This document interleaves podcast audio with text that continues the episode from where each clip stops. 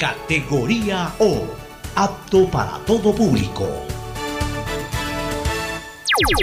La hora del pocho. La hora del pocho se viene con todo en Radio Atalaya. La hora del pocho. La hora del pocho. Alfonso el Pocho Car y su equipo traen para ustedes la opinión política, la opinión deportiva, más premios, sorpresas, regalos para sus oyentes. La hora del pocho, aquí en Radio Atalaya, cada día más líderes. Buenos días, este programa es auspiciado por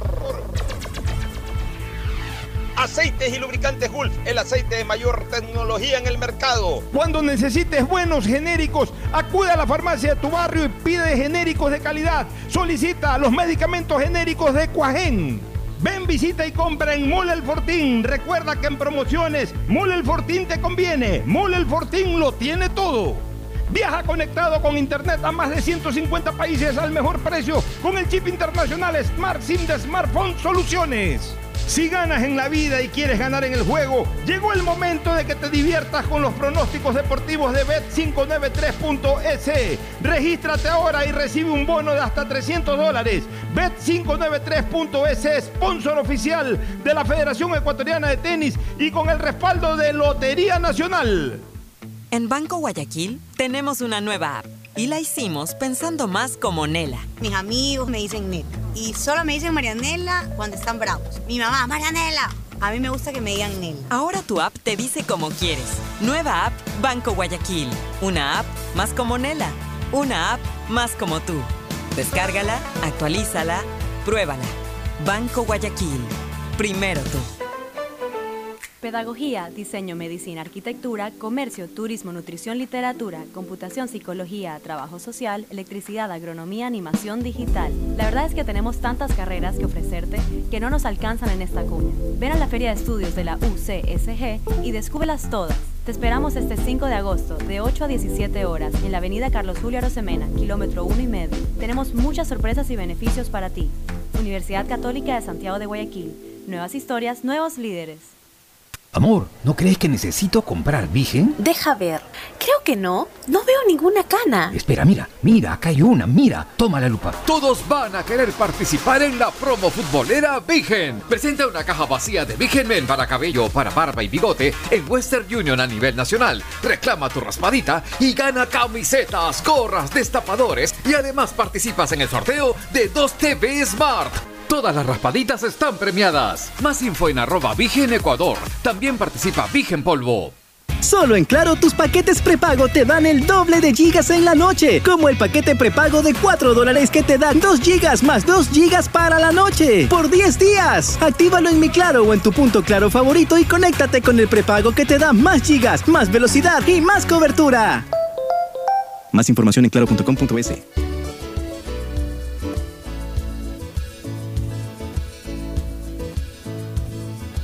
Camino sobre tu piel morena y siento tu latido. Y miro todo lo bueno que los dos hemos vivido.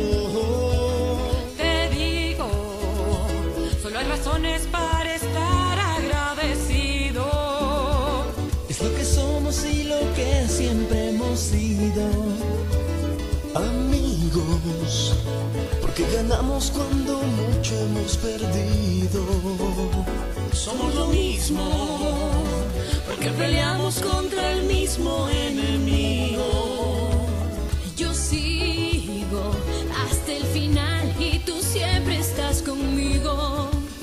Hemos caído, pero no nos han vencido. Yo soy ecuatoriano, sí señor, y tú eres mi Ecuador.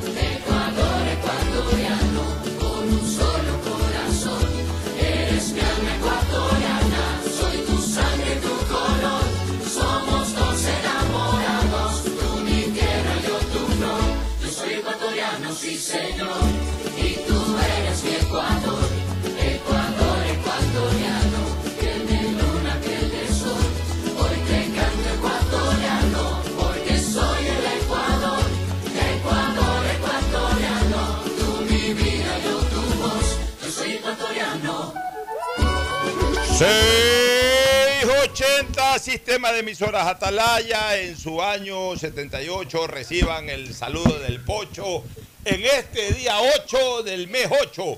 Aquí estamos honrando las iniciales de sus nombres completos de esta trinchera de la libertad de expresión.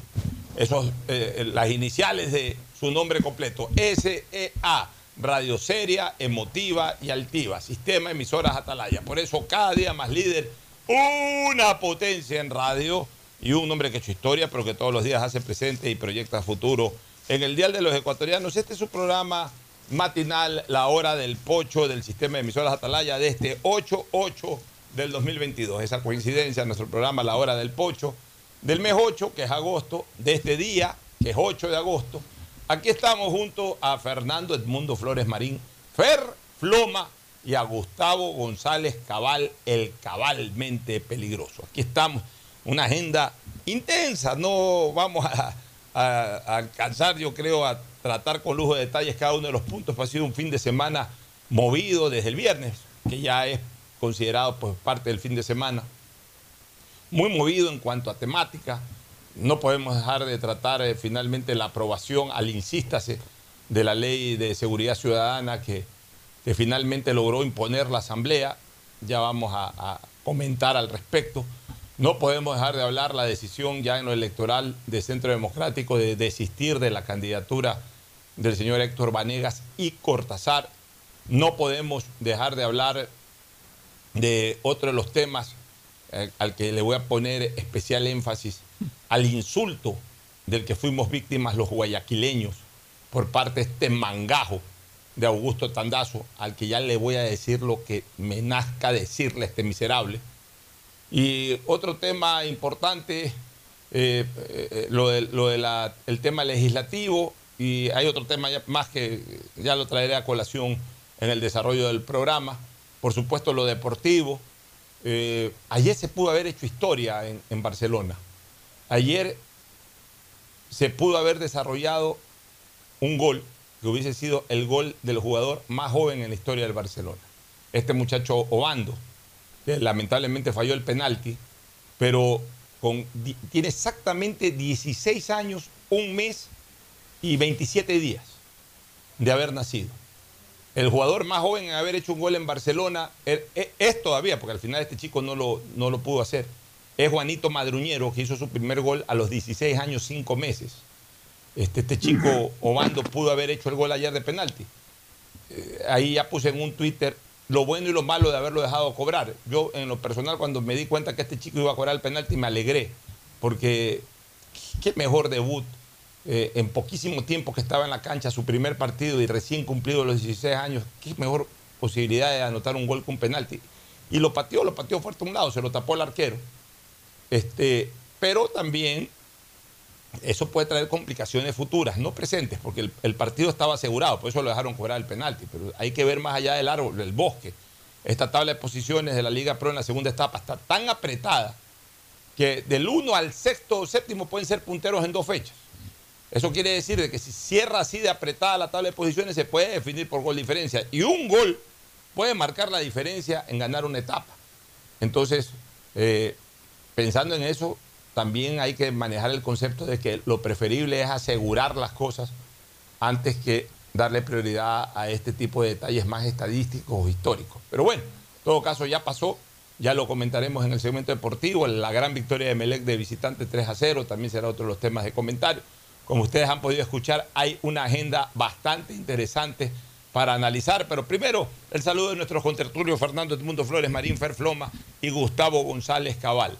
El saludo de Fernando Edmundo Flores, Marín Ferfloma al país. Fernando, buenos días. Eh, buenos días con todos, buenos días, Pocho, buenos días, Gustavo. Sí, ha puesto una serie de temas en, sobre la mesa, cada uno más interesante que el otro, pero no, no sé en realidad por cuál vamos a empezar, pero sí quiero también protestar enérgicamente por las declaraciones de, de este individuo, Augusto Tontazo, es que se Tontazo, llama. Augusto Tantazo. Tontazo es que se llama así.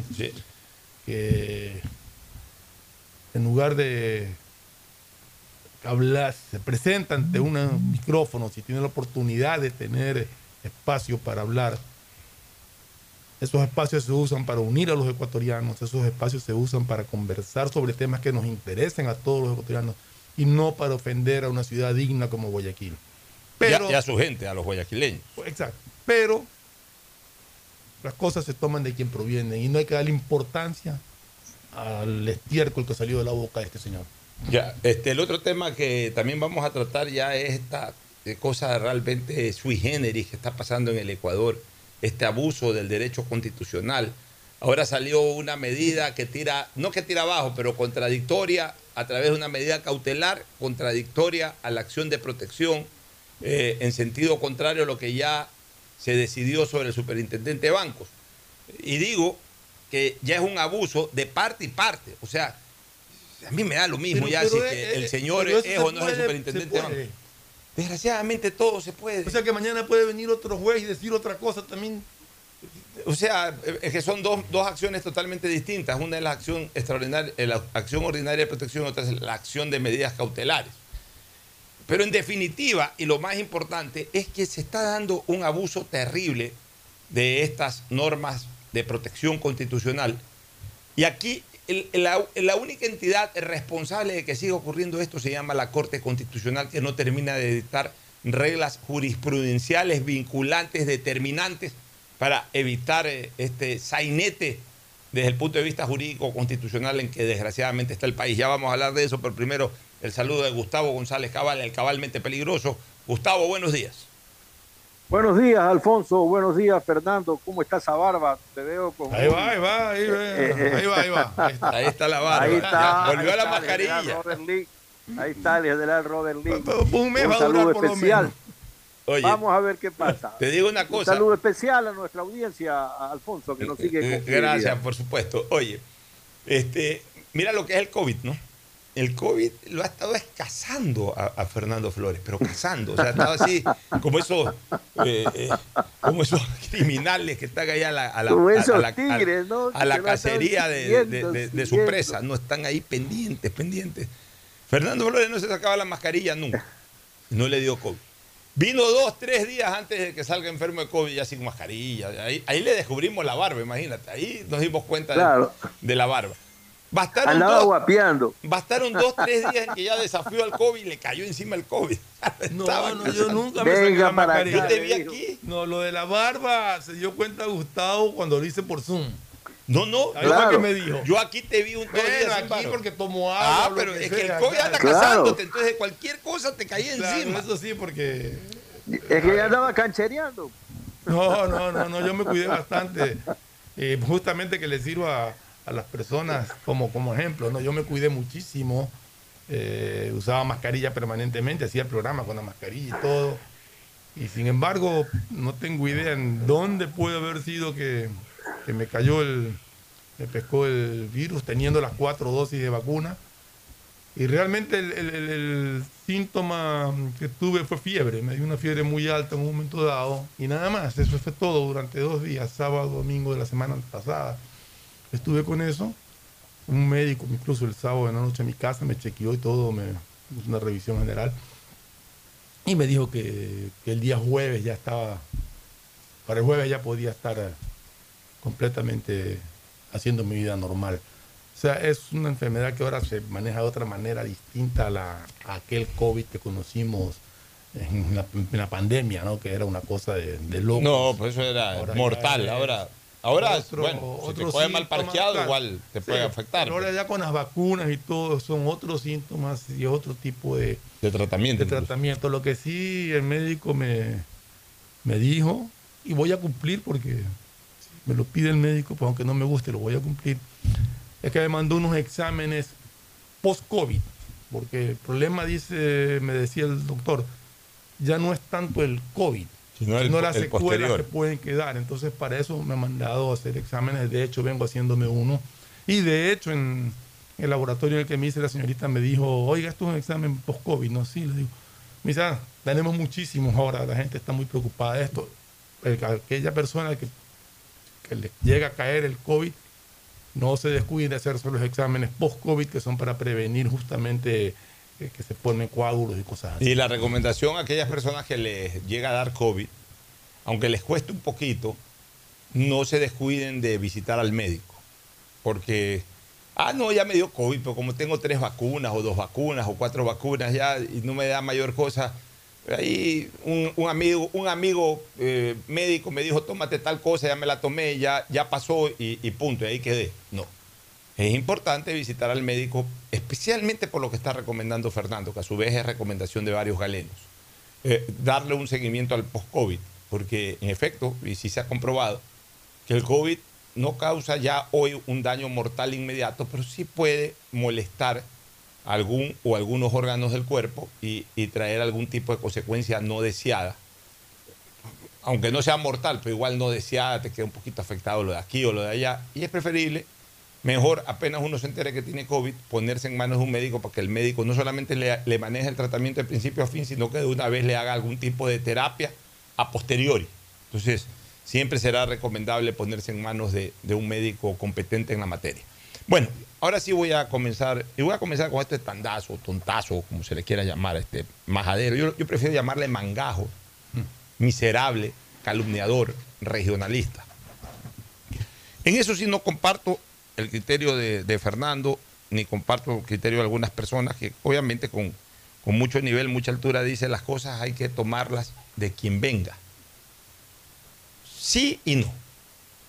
Ni siquiera estoy de acuerdo con Jesús en la única cosa en que quizás no, no practico lo que Jesús, eh, o no estoy de acuerdo, mejor dicho, hay muchas cosas que Jesús dice o dijo y a veces uno no la practica porque uno es pecador, uno es ser humano aunque esté de acuerdo, a veces cae en la tentación, pero lo único que solamente yo digo, la inmensa nobleza y misericordia de Jesús, que era Dios hecho hombre, pudo haber dicho eso, pero yo, eso es lo único que yo discrepo. Y obviamente Jesús tiene la razón, no la tengo yo, pero discrepo, de que cuando te golpeen una mejilla, pon la otra. Eso, eso, es un, eh, eso solamente lo puede hacer alguien con un inmenso amor en su corazón. Y yo no, no tengo eso, tampoco odio.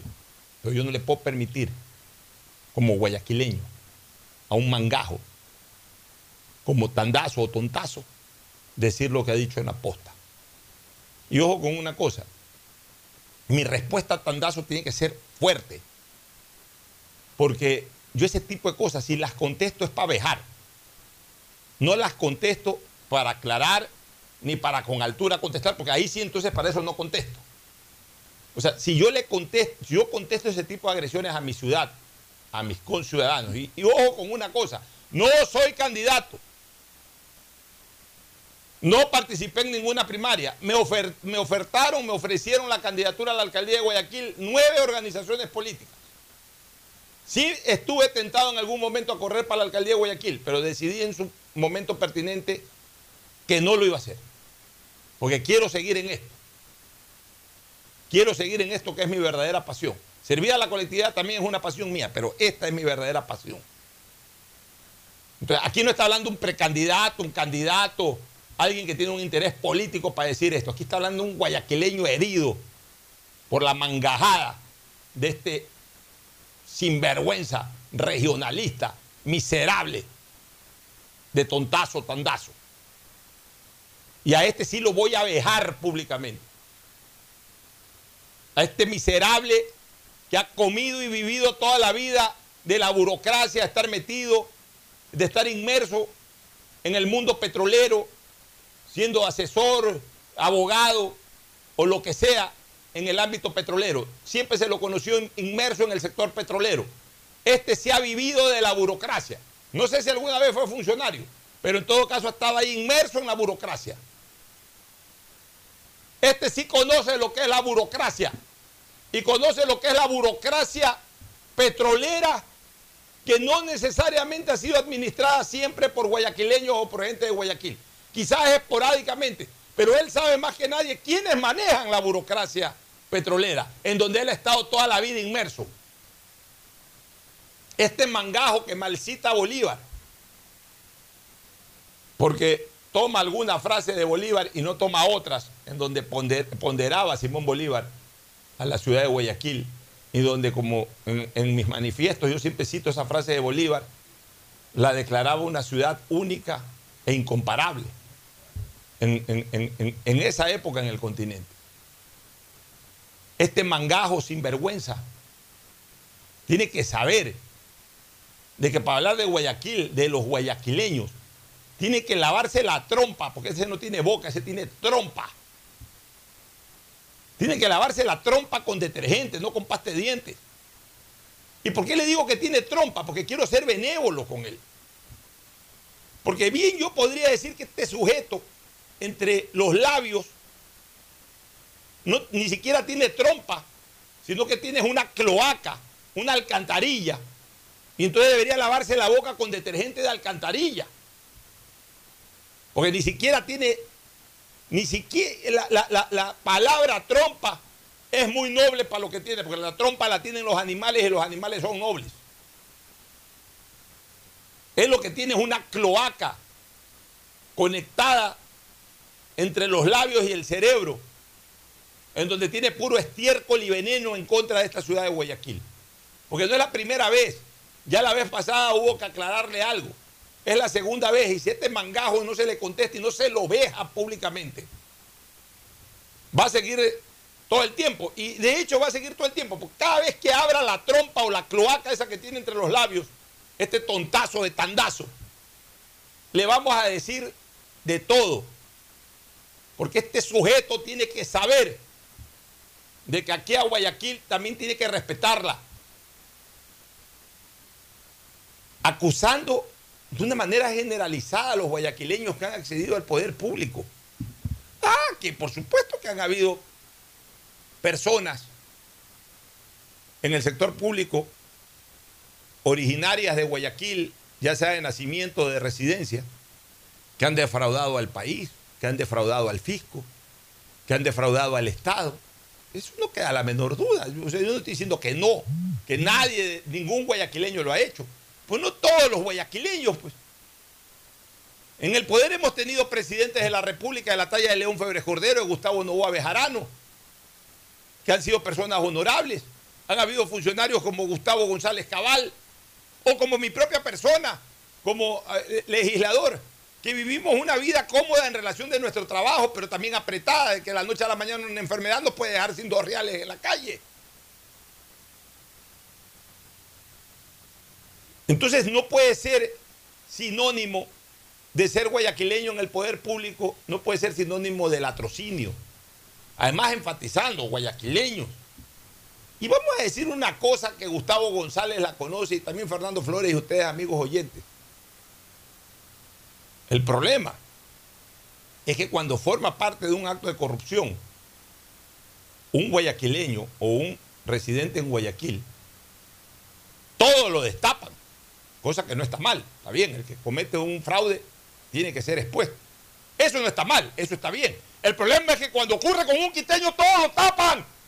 Cuando ocurre con uno de la sierra todos lo tapan. Se tapan entre ellos. Esa es la diferencia y eso es lo que está mal.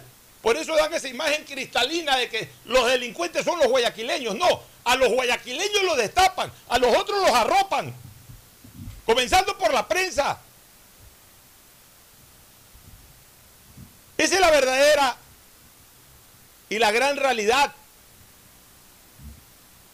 Pero no podemos aceptar los guayaquileños. Que venga un mangajo de esta naturaleza a ofendernos abiertamente. Algún día te tendré frente a frente, tandazo, tontazo. Algún día. Para decirte que te laves la trompa con detergente de alcantarilla antes de abrir tu cloaca que tienes entre los labios. Fernando Flores y Gustavo González. Fernando. Como yo te dije, yo no le quiero dar mucha importancia a las declaraciones de, este individuo. Eh, yo creo que la corrupción no es exclusivo en ninguna región, igual que la honradez tampoco. En todas partes hay honrados y en todas partes hay delincuentes. No puede venir este tipejo a generalizar a los guayaquileños como sinónimo de choros, como dice. Eh, realmente, te insisto, no merece la pena. O sea, las cosas se reciben de quien provienen y si esto ofensa o esta, esto que quiere ser ofensa proviene de la mente de alcantarilla que tiene este tipejo yo no le quiero dar más importancia. Gustavo, tu comentario. No hay Audio, audio, por Gustavo, favor. no hay audio. Ahí, ahí vamos a escuchar. Guay- Guayaquil está muy por encima de lo que este minúsculo personaje intente agredir, ¿no? Eh, yo creo que tiene, habría que educarlo un poco respecto a lo que ha sido Guayaquil por la patria. Eh, su información, su, su, afirmación de que hay guayaquileños que van en ese estado y terminan en otro estado, pues eso tendrá él que decir con nombres y apellidos cuáles son. Eh, referente al tema de, de la existencia histórica de Guayaquil, debe entender que Guayaquil no solo era históricamente la ciudad, ¿no? sino el concepto geopolítico que existió y que se declaró independiente el 9 de octubre de 1820, ese- esa gran unidad geográfica que llegaba aproximadamente a- al sur, ¿no? En las fronteras mismas con Perú y hasta Mompiche en Esmeralda, es decir, toda la costa ecuatoriana exceptuando Esmeralda, por un lado. Por otro lado, la historia del puerto de Esmeraldas. Claro, Esmeraldas era un pu- puerto donde había un fondeadero natural conocido como La Poza. Pero Esmeraldas es un puerto que el Estado ecuatoriano lo destina a la exportación petrolera por un concepto geopolítico, porque hacia allá tenía que llevar el terminal petrolero o el oleoducto eh, eh, trasandino, por donde salía el petróleo del nororiente ecuatoriano. Es decir, había que tener infraestructura petrolera lo más alejada posible de las armas del Perú. Por eso es que ese puerto es básicamente o exclusivamente petrolero. Muy poco intercambio comercial se hace en un puerto. Y si este señor, de cuyo nombre no quiero acordar, no sabe que un puerto es carga y descarga, eh, eh, no, no, no puede entender decir lo que dice del puerto de Guayaquil. Pues una ignorancia supina. El tipo no sabe lo que habla. El tipo, además de tener eh, eh, una, una, eh, un odio visceral hacia Guayaquil, no tiene idea de cómo funciona un puerto, ni de las cosas que pasan en el puerto de, de Manta, en el puerto Bolívar y en el puerto de Guayaquil.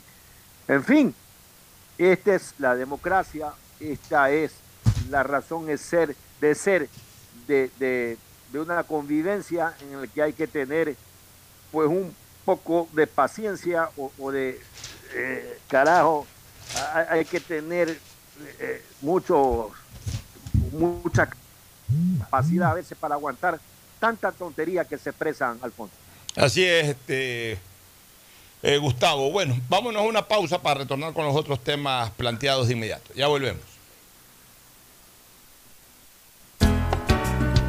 El siguiente es un espacio publicitario apto para todo público. Bet593.es Asunéis dentro y fuera de la cancha con Bet593.es. Diviértete y gana con pronósticos en tenis y miles de eventos deportivos. Bet593.es, sponsor oficial de la Federación Ecuatoriana de Tenis, con el respaldo de Lotería Nacional. Aplican condiciones y restricciones. Bet593.es. Lo viven ellos, lo juegas tú.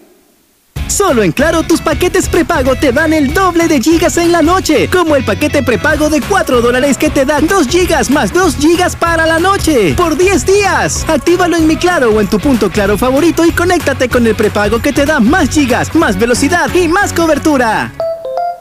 Más información en claro.com.es. Ecuagen, medicamentos genéricos de calidad y confianza a su alcance. Ecuagen, una oportunidad para la salud y la economía familiar. Consuma genéricos Ecuagen. Amor, ¿no crees que necesito comprar Vigen? Deja ver. Creo que no. No veo ninguna cana. Espera, mira, mira, acá hay una, mira. Toma la lupa. Todos van a querer participar en la promo futbolera Vigen. Presenta una caja vacía de Vigen Men para cabello, para barba y bigote en Western Union a nivel nacional. Reclama tu raspadita y gana camisetas, gorras, destapadores y además participas en el sorteo de 2 TV Smart. Todas las raspaditas están premiadas. Más info en arroba Vigen Ecuador. También participa Vigen Polvo. La mejor calidad, mucho más resistente para toda la vida. Son tubos pacíficos. Contamos con una gran variedad tuberías y accesorios de PVC para uso domiciliario, infraestructura y agrícola, fabricados con materiales más resistentes y duraderos, 100% libre de metales pesados. Tubos Pacífico para toda la vida.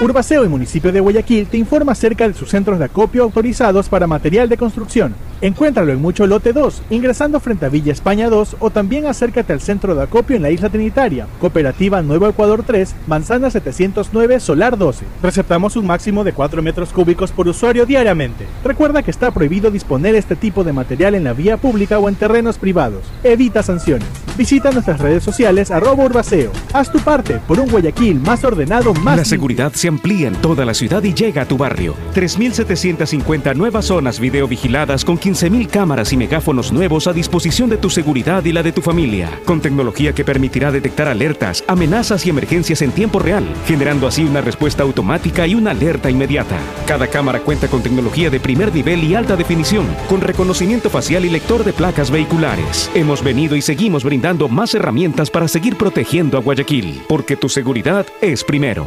Alcaldía de Guayaquil. Compre en Mole el Fortín todo para la familia y el hogar, todo para la belleza y el deporte, todo para la salud. Paga todos tus servicios y disfruta del patio de comidas. Mole el Fortín, te conviene. Pedagogía, diseño, medicina, arquitectura, comercio, turismo, nutrición, literatura, computación, psicología, trabajo social, electricidad, agronomía, animación digital. La verdad es que tenemos tantas carreras que ofrecerte que no nos alcanzan en esta cuña. Ven a la Feria de Estudios de la UCSG y descúbrelas todas. Te esperamos este 5 de agosto, de 8 a 17 horas, en la avenida Carlos Julio Arosemena, kilómetro 1 y medio. Tenemos muchas sorpresas y beneficios para ti.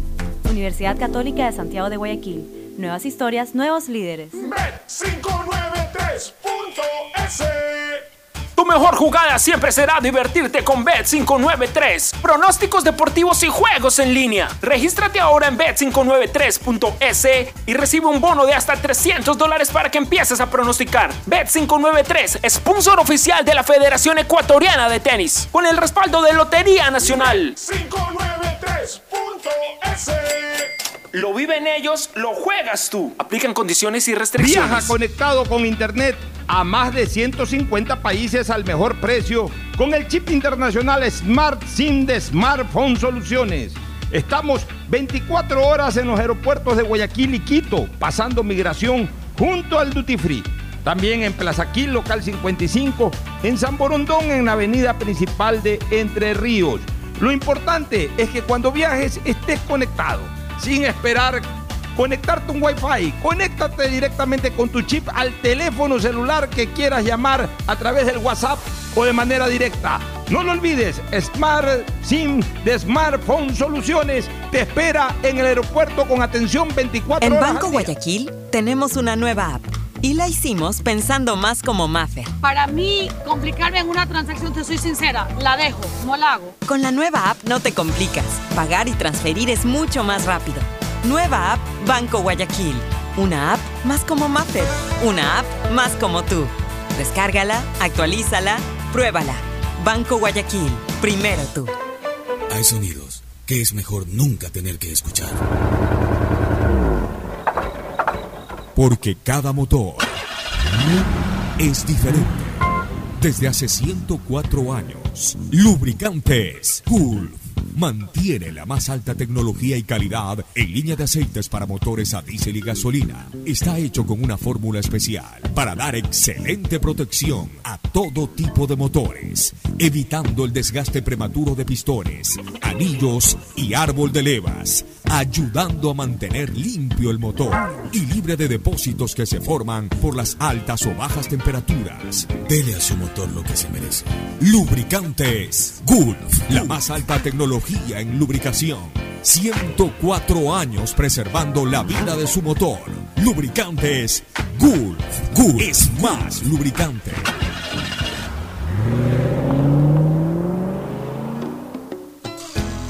Fin del espacio publicitario. Usted está escuchando un programa de opinión, categoría O, apto para todo público.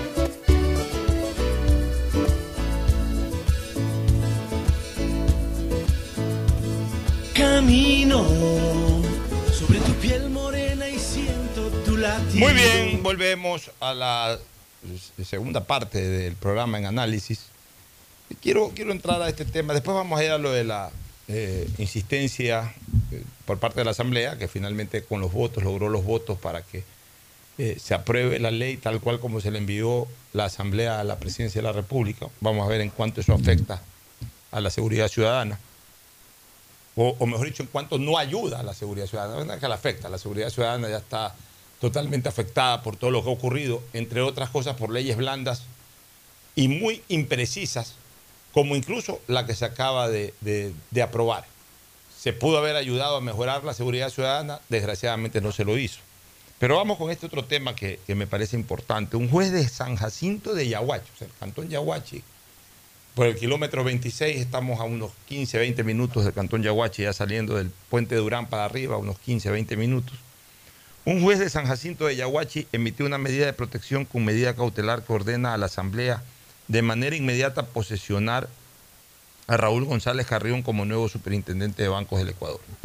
Además, obliga al Consejo de Participación Ciudadana y Control Social que se abstenga de conocer la terna y que el Ejecutivo ya remitió al Consejo.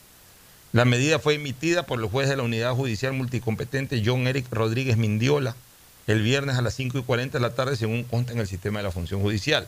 En atención al pedido que había realizado el ciudadano Diego Trujillo Yumiquinga en contra del presidente de la Asamblea, Virgilio Saquicele, de los miembros del Consejo de Participación Ciudadana, eh, Ulloa, Rivadeneira, Almeida, Bravo, eh, Dávalos, eh, Estupiñán y Rosero. De acuerdo con el pronunciamiento del juez Rodríguez, estas medidas son concedidas de forma provisional hasta que en audiencia pública se resuelva el fondo de la acción de protección. La acción de protección se realizará el próximo 18 de agosto a las 15.30. Aquí ya tengo un reparo desde lo jurídico que ya lo voy a decir. Esta acción de protección se produce justamente cuando el pasado sábado ya se conoció que el gobierno había seleccionado a los tres profesionales que concursarían por el cargo de superintendente. La terna fue remitida en atención al pedido que se le hiciera al propio Consejo, luego de que la jueza Larissa Ibarra, de la Unidad Judicial Multicompetente de San Borondón, declarara la nulidad radical del proceso de designación de Raúl González Carrillo. En la misma decisión judicial se indicaba al Consejo que le requiriera al Ejecutivo una nueva terna. Esta estaba estructurada con Roberto Romero Bombúfal, Rosa María Herrera y Andrés Felipe Cabezas Cler. El Consejo de Participación Ciudadana se instaló ayer en sesión extraordinaria pasadas las 14 horas. Su presidente Ulloa indicó que el objetivo de la plenaria era tratar el reemplazo de una persona faltante en el equipo técnico para la designación del superintendente de banco, sin embargo no hubo quórum. En ese sentido, Ulloa decidió declarar la sesión permanente y a continuación un receso. Hasta el cierre de la edición de Diario El Universo, que es la que genera esta información, se informó que la reunión se reanudaría entre eh, ayer en la tarde y el día de hoy. O sea, a lo mejor pueden estar en este momento sesionando. Ahí les dimos lectura de la noticia general para ahora sí entrar en detalle. Primero, Fernando, ya basta de este sainete del uso y abuso, Gustavo, de estas medidas de, de protección, de las acciones constitucionales, que son varias.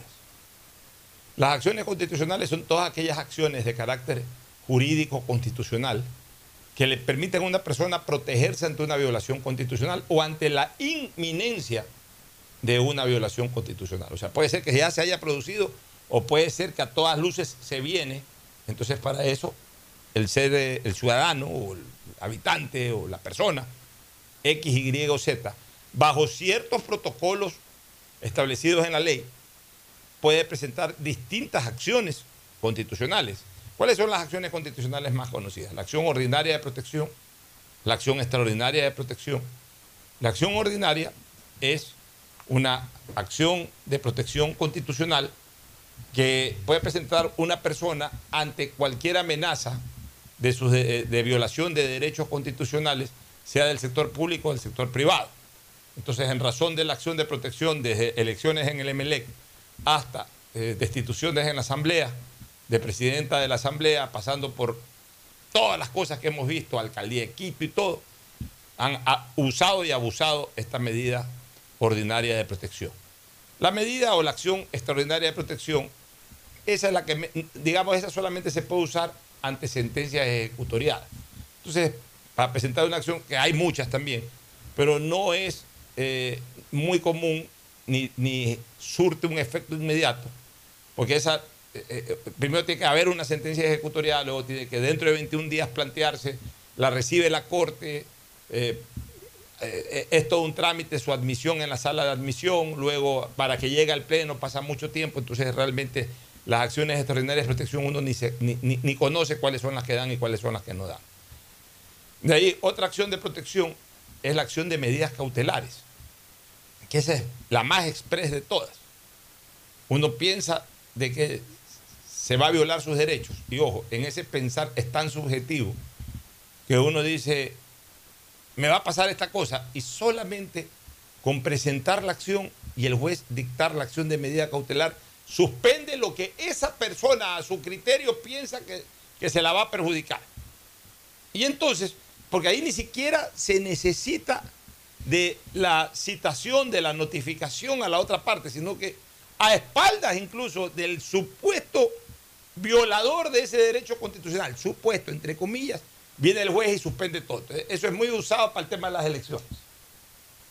Y un candidato y que piensa que no va a ganar, quiere crear algún conflicto, se busca un juez amigo o a través del abogado X que tiene una conexión por aquí y por allá, presenta la acción de medida cautelar y viene el, el- el- juez y pone como medida cautelar la suspensión de la elección. Ni se enteran, eh, lo- lo- por ejemplo, el tribunal electoral de un colegio o de un equipo, de un club de fútbol. Lo que ha pasado en el último. Ni se entera. ¿Por qué? Porque ya el, el beneficiario de esa medida cautelar llega y dice, eh, anuncia en rueda de prensa, señor, esto se ha eh, suspendido. Se ha suspendido. ya. Tienes que suspenderla porque es una orden judicial. Pero para, para información, ¿qué es el recurso de amparo? Ya no existe, ahora se llama acción Ya de no protección. existe, ya recurso Eso antes se llamaba recurso de amparo constitucional, ahora se le llama acción Es lo mismo. Ya. Es lo que antes era el recurso de amparo. De ahí hay otras acciones constitucionales, por ejemplo, cuando tú eh, no tienes acceso a información o documentación que tenga que ver contigo, tú presentas lo que se llama un recurso o una acción de habeas data. Habeas data, aquí están los datos, eso significa habeas data. Aquí están los datos, o sea, no tengo acceso a esos datos, presento la acción de habeas data para que me den los datos que yo requiero sobre, sobre mi persona o sobre algo que me afecte directamente. Y cuando, eh, en el caso de una persona que está privada de la libertad, se producen lo que la ley, lo que las normas legales establecen para, para recuperar su libertad. Eh, esto fue muy discutido cuando fue lo del habe- habeas corpus de, de Glass. Pues bueno, cumpliendo con los protocolos que dice la ley, el habeas corpus también es una acción constitucional eh, que permite a una persona recuperar su libertad cuando ésta ha sido arbitrariamente privada. Entonces, eh, habeas corpus significa aquí está el cuerpo. O sea, eh, el, habeas corpus en tiempo pasado era un recurso que se presentaba ante el alcalde, es decir, ante la autoridad política y administrativa del, del cantón en donde la persona estaba detenida, no ante una autoridad judicial ni ante una autoridad constitucional.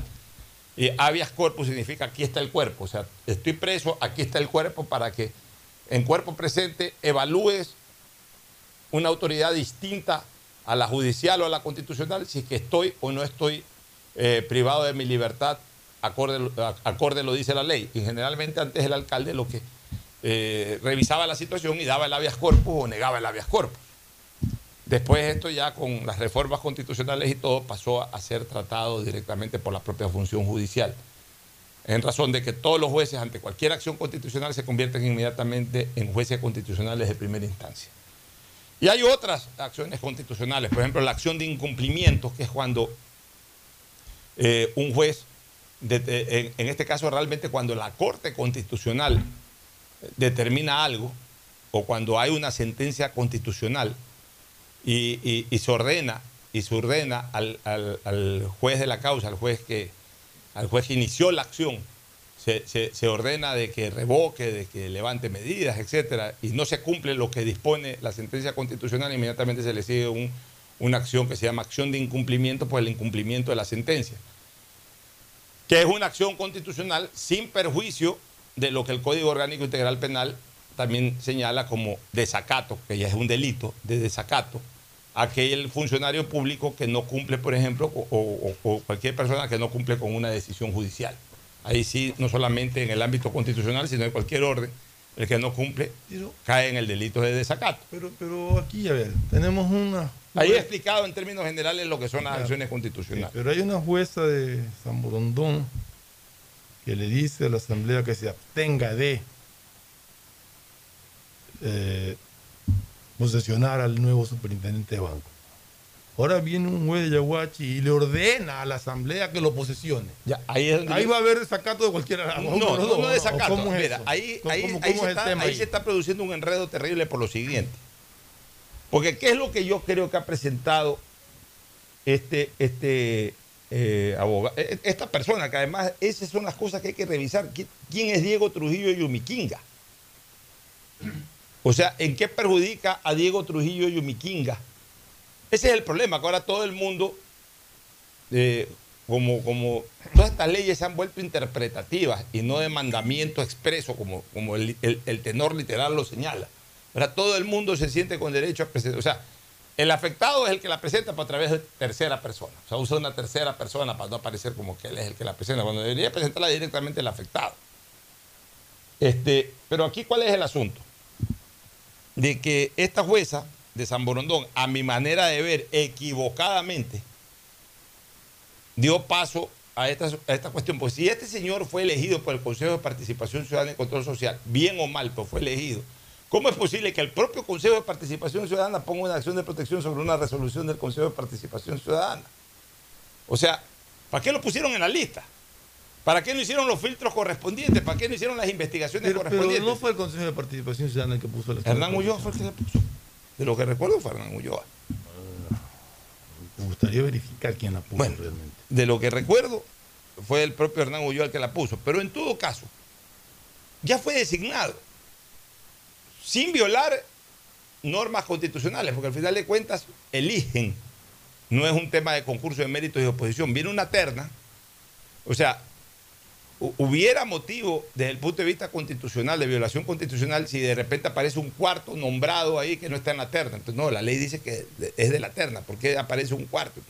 Le violaron los derechos constitucionales a esos tres ciudadanos que estaban en la Lo terna. que pasa es que según lo que se dice, es que el señor González estaba impedido de posesionarse como superintendente de banco porque tenía contratos con el Estado, ni sé qué. ¿Pero quién lo puso en la terna? Pero ¿quién lo puso en la Eso ya terna? lo pusieron, Y- ya y- sabemos y dónde viene la terna, ¿Y ¿no? por qué el Consejo de Participación Ciudadana no filtró, No todo, filtró eso? todo eso. Pero en todo caso no se está afectando los derechos constitucionales de nadie.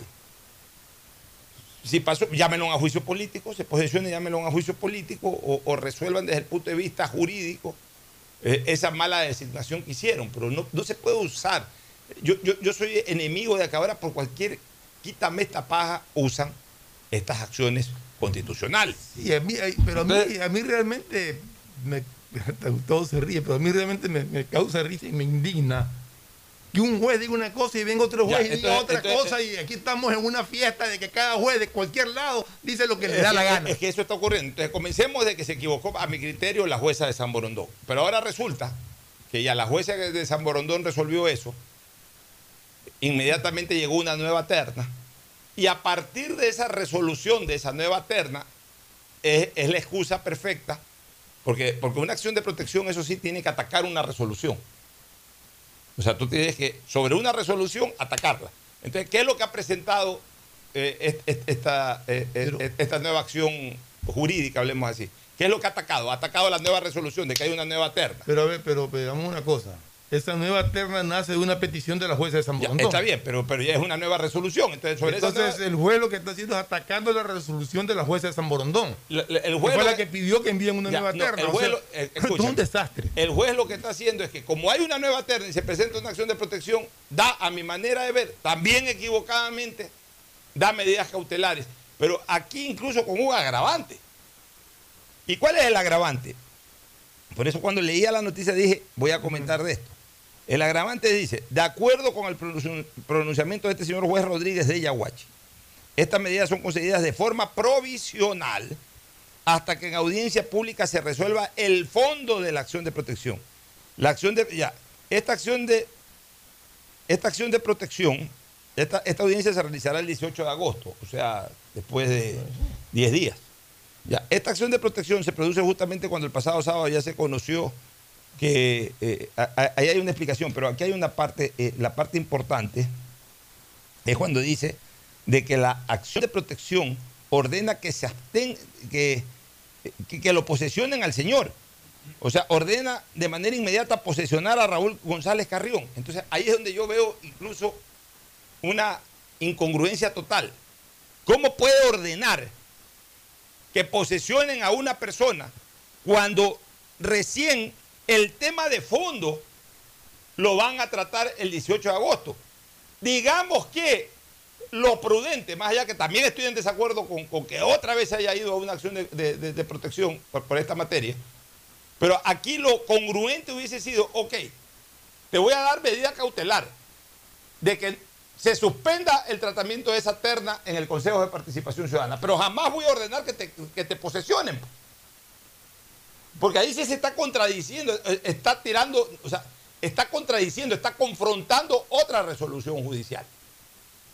Pues una cosa es, ok, me estás presentando una acción de protección en razón de la resolución que hubo de presentar una nueva terna. Ya, atacas esa, esa resolución, entonces la medida cautelar es que se abstenga el Consejo de Participación Ciudadana de tratar esa terna hasta que se conozca lo de fondo. Pero lo que no puede, podría ordenar es que lo posesione. Entonces todo esto se ve manipulado de todos lados. Porque para variar, andan buscando el cantón en donde pueden encontrar un juez. Que si no es Manglar Alto, es San Borondón, que ya como San Borondón está tan barrido, ¿sabes qué? Vámonos a Yaguache. O vámonos al cantoncito no sé cuánto. Y andan buscando en los 220 cantones o 222 cantones un juececito o juececita, amigo o amiga al que se pueda acceder para, para que tire una resolución de esta naturaleza. O sea, hay un abuso brutal de esta situación. ¿Qué es lo que yo creo, Fernando y Gustavo? En primer lugar, aquí los únicos responsables de esta situación ya sui generis, burlesca, abusiva, porque están abusando del derecho constitucional. Aquí los únicos responsables de que esto se siga dando es la Corte Constitucional. Porque la Corte Constitucional puede dictar reglas jurisprudenciales que en torno a lo que dice la ley, ellos dan un- una serie, un conjunto de reglas mucho más claras, mucho más específicas, siguiendo el espíritu de lo que está ya escrito en la norma, pero para aclararle perfectamente a los jueces una especie de modo de procedimiento, sin obviamente eh, eliminar este tipo de acciones que están establecidas en la Constitución, pero ordenándolas en cuanto a procedimiento, en cuanto a, a- en qué forma tiene que presentarse, o sea, reglas jurisprudenciales claras. La Corte Constitucional puede dictar reglas jurisprudenciales, es decir, esto de aquí eh, no está claro en cuanto a su interpretación, ok, nosotros dictamos estas reglas jurisprudenciales para que se sometan todos los jueces que, conozcan materia constitucional, se sometan a estas reglas jurisprudenciales. Punto uno. Y dentro de esas reglas jurisprudenciales, este Fernando, tiene que establecerse que al menos en temas relacionados con decisiones de carácter orgánicas del Estado, como es nombramientos de instituciones y todo esto, por lo menos en lo que tiene que ver a la estructura orgánica del Estado, estas acciones tienen que ser conocidas por los jueces provinciales. No puede seguirse dando de que cualquier juez de cualquier cantón conozca una acción de protección y pare una nominación, eh, eh, pare un proceso de destitución o, impulse un proceso de tal naturaleza. No, señores, que sean los jueces provinciales. Ahí sí, anda, preséntala si quieres ante los jueces provinciales. Los jueces provinciales ya son otra cosa. Primero que son absolutamente limitados en número. Son absolutamente, eh, eh, son los jueces exclusivos de toda una provincia. Ahí no es que puedes ir a cualquier unidad multicompetente y presentar ante un juez de marras cualquier cosita. Entonces ya, ok, si ya los jueces provinciales ya fallan de, de tal manera, generalmente lo van a hacer un poco más en derecho. No digo que exclusivamente en derecho, porque aquí no puedo poner las manos al fuego por nadie, pero lo van a hacer un poco más en derecho. Ok, y de ahí que haya otra instancia, que pudiera ser, por ejemplo, una instancia de la Corte Nacional. O sea, pero hay que arreglar de alguna manera esta situación, porque lo que está pasando es un verdadero sainete en este país, Fernando y Gustavo. No, esto realmente eh, eh, da risa, como decía, pero indigna también a la vez ver cómo tratan a la justicia en este país. O sea, me imagino que más indignación puede o quizás menos, no sé, le pueda causar a los a los abogados que conocen el teje y maneje de las leyes, pero a uno como ciudadano ver este circo en que han convertido a la justicia ecuatoriana realmente indigna y da pena. Gustavo, tu criterio. Sí, eh, por el mismo sentido de lo que está diciendo Fernando, la utilización de la justicia para fines políticos sigue siendo lamentablemente no Eh, el- el menú diario de la República y eso es algo aberrante en realidad, ¿no? Eh, no se puede usar a la justicia para conseguir los fines políticos que se desearen. Por ejemplo, se dieron cuenta que habían puesto mal o como sea a alguien en una terna. ¿Cómo eliminan que lo nombren? Pues pongamos una acción de protección. Un fulanita o una fulanita que nadie sabe quién es, ante un juez eh, eh, multicompetente, presenta porque se siente agraviada en sus derechos. Y así en una cadena infinita de agraviados por, por, por sus expectativas de derecho, esto no va a terminar nunca. Lamentablemente, nosotros mismos somos responsables de lo que sucede en el Ecuador. No nos quejemos. Todos aquellos que usan la justicia para conseguir sus fines políticos no pueden quejarse de nada, absolutamente de nada, cuando se les revierta la acción. Porque aquí es claro, si no queremos que usen la justicia políticamente contra nuestros intereses, no lo hagamos tampoco. Porque al final del tiempo, si yo actúo así, pues así mismo me puedo estar exponiendo a que lo hagan conmigo, Alfonso. Vámonos una pregunta, Alfonso. Eh, eh, un juez de, de estos, cualquiera de estos jueces que hemos hablado, ¿pueden ordenarle a la Asamblea Nacional? Bueno, un juez puede ordenar a quien sea. A quien sea. Un juez puede ordenar a quien sea y, y- y hay que cumplir la disposición de un juez. Pero el problema es que esto está manejado tan ridículamente que ya, ya, ya estamos cayendo en, en- una zona de espanto, de una inseguridad jurídica terrible. Pero es que es en todos lados ahora. O sea, desgraciadamente hemos visto en todos los ámbitos. En el deporte hemos visto varias veces que se han frenado elecciones por, por acciones constitucionales. De ahí hemos visto en los colegios académicos igual. En el colegio de abogados, bueno, hay expertos en este tipo de cosas. Pararon dos años una elección para, para- para renovar el directorio a punta de acciones y acciones y acciones y una acción atrás de otra. En, eh, en el ámbito político y ahora se ha vuelto costumbre. Van a destituir a la, a la presidenta de la Asamblea, dispara 10 acciones de protección. eh, un día la pone uno, otro día la pone otro. O sea, claro, como la ley impone que, y hasta por juramento, tú tienes que declarar ahí eh, bajo juramento de que no has puesto otra. Entonces, claro, la pone un asesor, la pone un secretario, la van poniendo por todos lados. Para la alcaldía de Quito lo mismo. Ya, ahora para esto de superintendencia de banco, o sea, para todo. Eh, Eso que, cuidado, que ahora que se viene la elección, bueno, ahí el- el- lo único que está medio blindado para esto es el tema electoral, por eso que no ponen en temas Ahora, electorales. Yéndonos a Porque, porque en temas electorales, si las ponen, pues las ponen, ponen los recursos de impugnación a nivel de, del Tribunal Contencioso Electoral, entonces se queda en el mismo ámbito electoral. Porque si no hubiera esa conceptualización del Tribunal Contencioso Electoral, en la- eh, después de una elección, no, no- hubiera cómo presentar una demanda de ninguna naturaleza en ningún juzgado, pues estuvieran todos llenos. El, el concejal que quedó en el puesto, el candidato a concejal que quedó en el puesto 38, impugna. Y de 38 para arriba impugnan todos, en cada cantón, en cada parroquia. O sea, todo el mundo ahora usa esta vaina. Pero, pero yéndonos ya un poquito más, más, más atrás de los hechos. ¿cómo una persona con estos cuestionamientos, primero, puede estar en la terna? Y segundo, si está en la terna, ¿cómo es que el Consejo de Participación Ciudadana y Control Social no determine que la persona no está eh, capacitada, no capacitada, no está apta para ese cargo por, por estos cuestionamientos que tiene? Y ya después de que lo nombran, se dan cuenta de que tiene problemas. Eso te demuestra que no hacen un trabajo serio, que no hacen un trabajo responsable. ¿Cuál es el trabajo del Consejo de Participación Ciudadana? Esto. O sea, esto, porque no están para nada más, porque sí, son un consejo de vedurías también. No han hecho una veduría a nada. No han hecho una veduría a nada. Ellos están para esto, para nombrar contralores. O sea, el poco trabajo que tienen, porque, ah, pueden decir sus vocales, sus, integrantes, se tiran importantes y andan y, bien sofocados. ¿Qué cantidad de trabajo? ¿Qué cantidad de trabajo tienes? No tienes nada de trabajo. Te las pasas comiendo en el rincón de Francia o en los grandes restaurantes allá y ostentando el poder, así son todos. ¿Qué, cantidad de trabajo? El único trabajo que tienen es eh, organizar bien estos concursos. Al primer concurso, creo que al segundo concurso. El primero fue el de superintendencia de compañías, pasó bien. Este, el segundo concurso, tremendo problema. Y todavía no hay noticias sobre lo del Contralor. Y, bueno, yo no sé, ya, ya mismo se van. Comienzan a correr, comienzan a nombrar todo lo que más puedan nombrar, porque saben que ya mismo se van, porque ya toca el relevo, ya va a haber elecciones para el nuevo Consejo de Participación Ciudadana.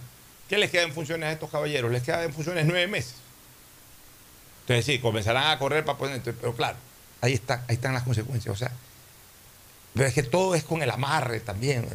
Vamos poniéndole aquí, vamos poniéndole allá, comienzan a hacer mayorías para poner al uno, para poner al otro. O sea, no hacen un trabajo como verdaderamente la ciudadanía los quiere.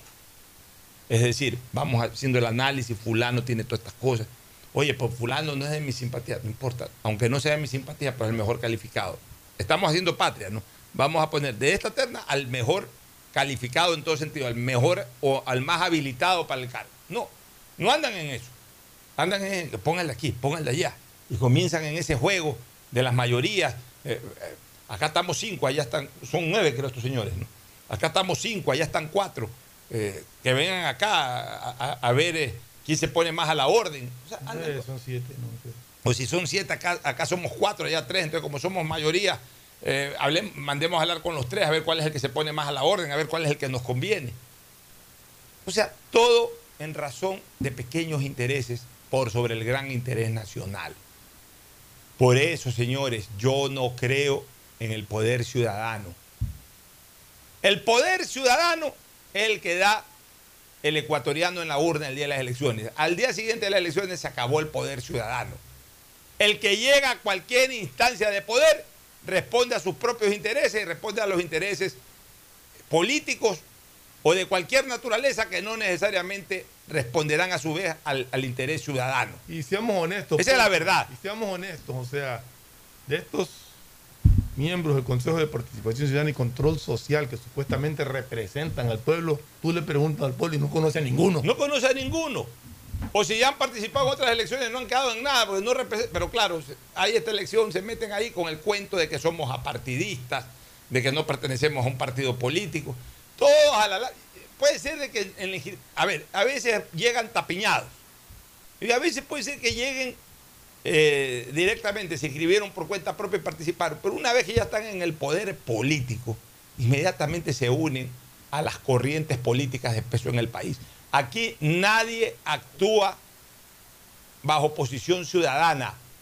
Eso es cuento, ese es el cuento que metió el correísmo y que todavía predomina.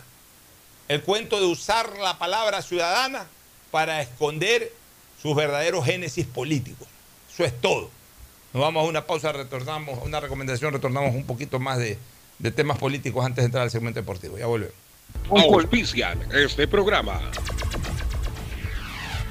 Aceites y lubricantes Gulf, el aceite de mayor tecnología en el mercado. Acaricia el motor de tu vehículo para que funcione como un verdadero Fórmula 1 con aceites y lubricantes Gulf. Si te gusta el tenis, ahora llegó la oportunidad de vivir tu pasión en cualquier lugar con Bet593. Regístrate en bet593.es y recibe un bono de hasta 300 dólares. Sí, un bono de hasta 300 dólares para que pronostiques resultados cuando quieras. Bet593.es, sponsor oficial de la Federación Ecuatoriana de Tenis y tiene el respaldo de Lotería Nacional. Aplican condiciones y restricciones. En Banco Guayaquil tenemos una nueva app y la hicimos pensando más como Nela. Mis amigos me dicen Nela y solo me dicen Marianela cuando están bravos. Mi mamá, Marianela. A mí me gusta que me digan Nela. Ahora tu app te dice como quieres. Nueva app Banco Guayaquil. Una app más como Nela. Una app más como tú. Descárgala, actualízala, pruébala. Banco Guayaquil. Primero tú. Compren Mole el Fortín. Todo para la familia y el hogar. Todo para la belleza y el deporte. Todo para la salud. Paga todos tus servicios y disfruta del patio de comidas. Mole el Fortín. Te conviene. 150 países al mejor precio con el chip internacional Smart SIM de Smartphone Soluciones. Estamos 24 horas en los aeropuertos de Guayaquil y Quito, pasando migración junto al Duty Free. También en Plaza Quil, local 55, en San Borondón, en la avenida principal de Entre Ríos.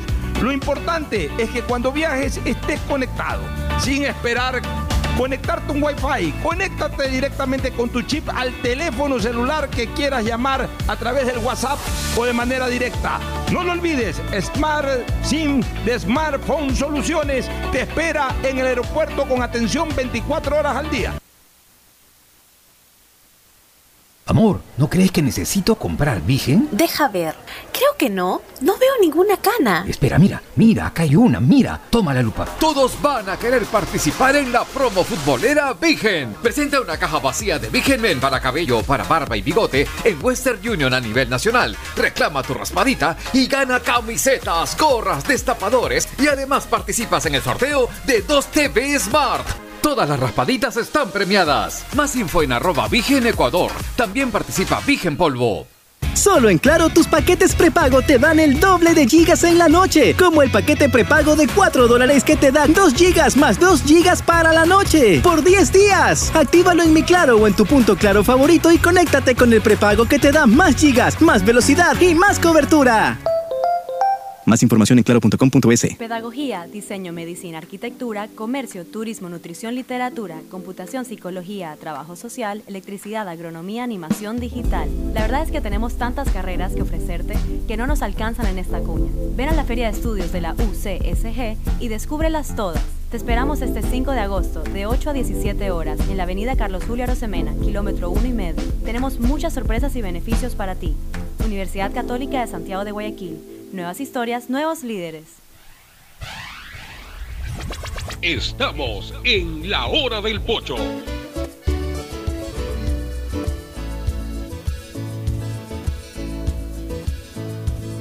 Camino sobre tu piel morena. Bueno, volvemos con dos temas más. Este, este tema del el insístase por parte de la Asamblea a, a la ley original y que eh, totalmente ignorando el veto presidencial, lograron conseguir las dos terceras partes para insistir. 96 votos consiguieron. O sea, se unió el Partido Social Cristiano, ¿no? por, lo que, por lo que parecería indicarse, ¿no? Lo cual me parecería una lástima, porque el Partido Social Cristiano siempre ha estado en una posición dura en cuanto a la lucha contra la delincuencia. Y, y si ha votado a favor del insístase, me parece que, que- es un error realmente. ¿Por qué? Porque al final de cuentas, señores, tanta palabrería este proyecto de ley. Yo lo resumo en tres letras. En tres letras. Sí, para, para, a- la, la intención era verdaderamente darle la confianza al policía de que use su arma en el legítimo, en la legítima obligación de actuar con fuerza, no con violencia. Porque esa es la diferencia. En este país, mientras no se diferencie lo que es fuerza de violencia, estamos jodidos. El policía cuando usa su arma, incluso cuando le pega un tiro a un ladrón, está actuando con fuerza, no con violencia. Violencia es cuando un delincuente le pega un tiro a una persona y la mata, o, incluso le rompe el, vidrio de un carro, o usando un arma afecta a una persona, aunque no, aunque no lo hiera, aunque no lo mate, pero afecta, la asalta, etc. Eso es violencia, porque la diferencia sustancial, fundamental, entre la fuerza y la violencia es el predominio físico o, armamentista, o, o- armado que tenga una persona o un grupo de personas sobre otra o sobre otras, en el marco de la ley es fuerza. Fuera del marco de la ley es violencia. El delincuente siempre actúa con violencia. El policía, mientras actúe contra un acto delincuencial, actúa con fuerza. Así le pega un tiro a un delincuente. Es un acto de fuerza, no es un acto de violencia. Aquí la gente piensa que todo es violencia. Estamos equivocados. Como no hay la interpretación a esa diferenciación, entonces en este país no vamos a poder avanzar nunca. Pero tanta palabrería en un proyecto de ley, yo lo resumo en tres letras, APP, alto palo plomo. Y bueno, ¿cuál era la idea de este proyecto de ley? Que con palabras más, palabras menos, con 10 páginas, 15 páginas, 20 páginas, al final se le devuelva al policía la confianza de actuar en el marco de la ley con su arma en contra de los delincuentes. De que el policía no dude un minuto, un minuto, un minuto los matan a él, al padre, a la madre, a los abuelos y a los bisabuelos. Que el policía no dude un segundo en usar su arma, pensando en que si lo hace se mete o no en problemas judiciales. Porque el delincuente que sabe que está por fuera de la ley, le da lo mismo matar a un policía si ya antes ha matado a un ciudadano. Le da lo mismo. Es un agravante mayor. Puede ser. Para la larga, estos han matado a 10. Ellos, ellos mismos identifican. Desgraciadamente las muertes las identifican con una palabra, corvinas. Una corvina más.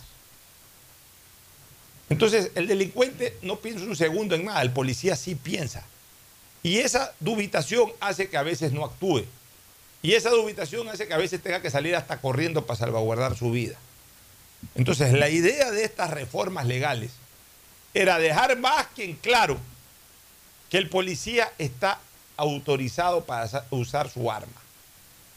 Pero claro, comenzaron con lo ideológico, comenzaron a priorizar ciertos criterios de carácter social por sobre lo que verdaderamente hoy le interesa a la sociedad, que es estar seguro. Y al final de cuentas, con lo que aprobaron, dejaron exactamente con las mismas dudas a los policías. O sea, todo esto que se ha reformado, todo esto que se ha aprobado, no le quita un ápice de duda al policía. Por tanto, seguimos igual, señor. Por tanto, mañana el policía va a estar limitado al uso del arma. Por tanto, mañana el militar no va a salir a las calles porque no recibió la autorización expresa que se está eh, en el marco de la Constitución, sí, pero establecido en la ley, no recibió la autorización expresa para poder actuar en cualquier momento. O sea, todo siguió igual o todo va a seguir igual, con un policía dubitativo, con un militar que se abstiene, porque no permitieron que la ley sea absolutamente específica, explícita en la lucha contra la delincuencia. En otras palabras, quedamos jodidos igual que antes, señores. Una verdadera pena. Que hayan 96 asambleístas que hayan votado por seguir limitando de alguna manera la participación policial y militar en la lucha a favor de la seguridad ciudadana. Eh, mira, eh, creo que aquí confunden los términos y estos asambleístas que bajo ningún concepto tienen el más mínimo derecho a reclamar, ahora sí por la inseguridad ciudadana. Ellos no. El pueblo puede reclamar lo que quiera. Ellos no tienen derecho a reclamar por la inseguridad ciudadana porque ellos han dejado a la ciudadanía indefensa. Con el pretexto de que se puede criminalizar la protesta social. No se criminaliza la protesta social, se criminalizan actos vandálicos que ocurren en esa protesta. Se criminalizan las agresiones que sufren ciudadanos inocentes por el simple hecho de trabajar durante las protestas. Se criminaliza el cierre de carreteras. Se criminaliza la invasión a la propiedad privada. No se criminaliza la protesta en sí. Entonces, pero usan ese término para poder detener eh, la- la- la- las leyes que permitan a la policía actuar en beneficio del ciudadano y poder combatir con mayor eficiencia la, la delincuencia. Una lástima realmente. A mí sí me gustaría, Gustavo, no sé si tú tienes esa información, a mí sí me gustaría saber qué pasó con, con esa votación? ¿De dónde salieron los 96 votos? 96 votos a favor, cero en contra y 40 abstenciones. Ese fue el... Cero en contra. Yo no sigo mucho las cosas que hace la Asamblea. No. Y, y no las sigo porque tengo el convencimiento de que en mucha gente de la Asamblea no existe la menor idea de por qué están ahí. Sí, con todo respeto a quienes nos representan en nuestra función legislativa, yo creo que hay personas que no saben por qué están ahí, no tienen la capacidad para estar allí. Pero la elegimos, los elegimos para estar en esos puestos. En algunos casos no los elegimos nosotros, vienen de otras jurisdicciones, obedecen a, otros eh, resultados políticos. Pero yo soy de las personas que no trago humo, trato de no hacerlo. ¿Qué fuerza legal necesitó el policía que lo asaltaron o lo intentaron asaltar en una tienda? Pregunto a los ciudadanos que nos están escuchando. Ninguna. ¿Qué ley especial necesitó el policía que abatió a un delincuente que lo intentó asaltar eh, a mano armada en una tienda de Guayaquil? Ninguna, absolutamente ninguna. ¿Sabe qué necesitó ese policía? Entrenamiento, como lo vimos en acción, capacidad de reaccionar adecuadamente. Entonces, más que leyes, este país necesita que nuestra fuerza policial tenga el entrenamiento adecuado para reaccionar adecuadamente. Eh, el Código Penal es muy claro respecto a la responsabilidad de quienes hacen y dan seguridad a la República. El código es muy claro respecto a las causas de exclusión de la antijuridicidad. No existe infracción penal, dice el artículo 30. No existe infracción penal cuando la conducta típica se encuentra justificada por estado de necesidad o legítima defensa. Y luego el artículo 33 dice la legítima defensa. Existe legítima defensa cuando la persona actúa en defensa de cualquier derecho propio o ajeno, siempre y cuando concurran los siguientes requisitos. Primero, agresión actual e ilegítima. ¿Ustedes se acuerdan lo que pasó eh, a esa ciudadana que la degollaron en presencia de dos policías en una ciudad, en un lugar de la provincia de Imbabura? ¿Ustedes creen que eso es por falta de ley o, es por falta de capacidad de los policías que tuvieron que actuar? Entonces, yo estoy totalmente seguro que eh, eh, más que andar redundando, porque eso es lo que se hizo con esa ley, dándole eh, vueltas a las mismas cosas, no, Eh, en algunos casos, e inclusive bordeando inconstitucionalidades, porque en el caso de Fuerzas Armadas es muy claro. ¿Para qué sirven las Fuerzas Armadas y cuándo deben actuar? Están en la Constitución, no les gusta, cambien la Constitución, pero no le metan la boca, el dedo en la boca a la gente. O sea, la Constitución dice eso. Y entonces pongámonos de acuerdo. No vamos a respetar la Constitución de ninguna manera, vamos a hacer esto. Y eso se hace.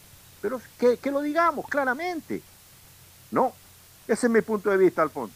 Mira, estuve revisando y de todas maneras vale la pena corregir sobre algún comentario que hice hace poco, que, que fue especulativo, pero ahora sí ya eh, podemos eh, hablar eh, claramente cuáles fueron los bloques que votaron por esos 96. No está el Partido Social Cristiano a propósito, no está.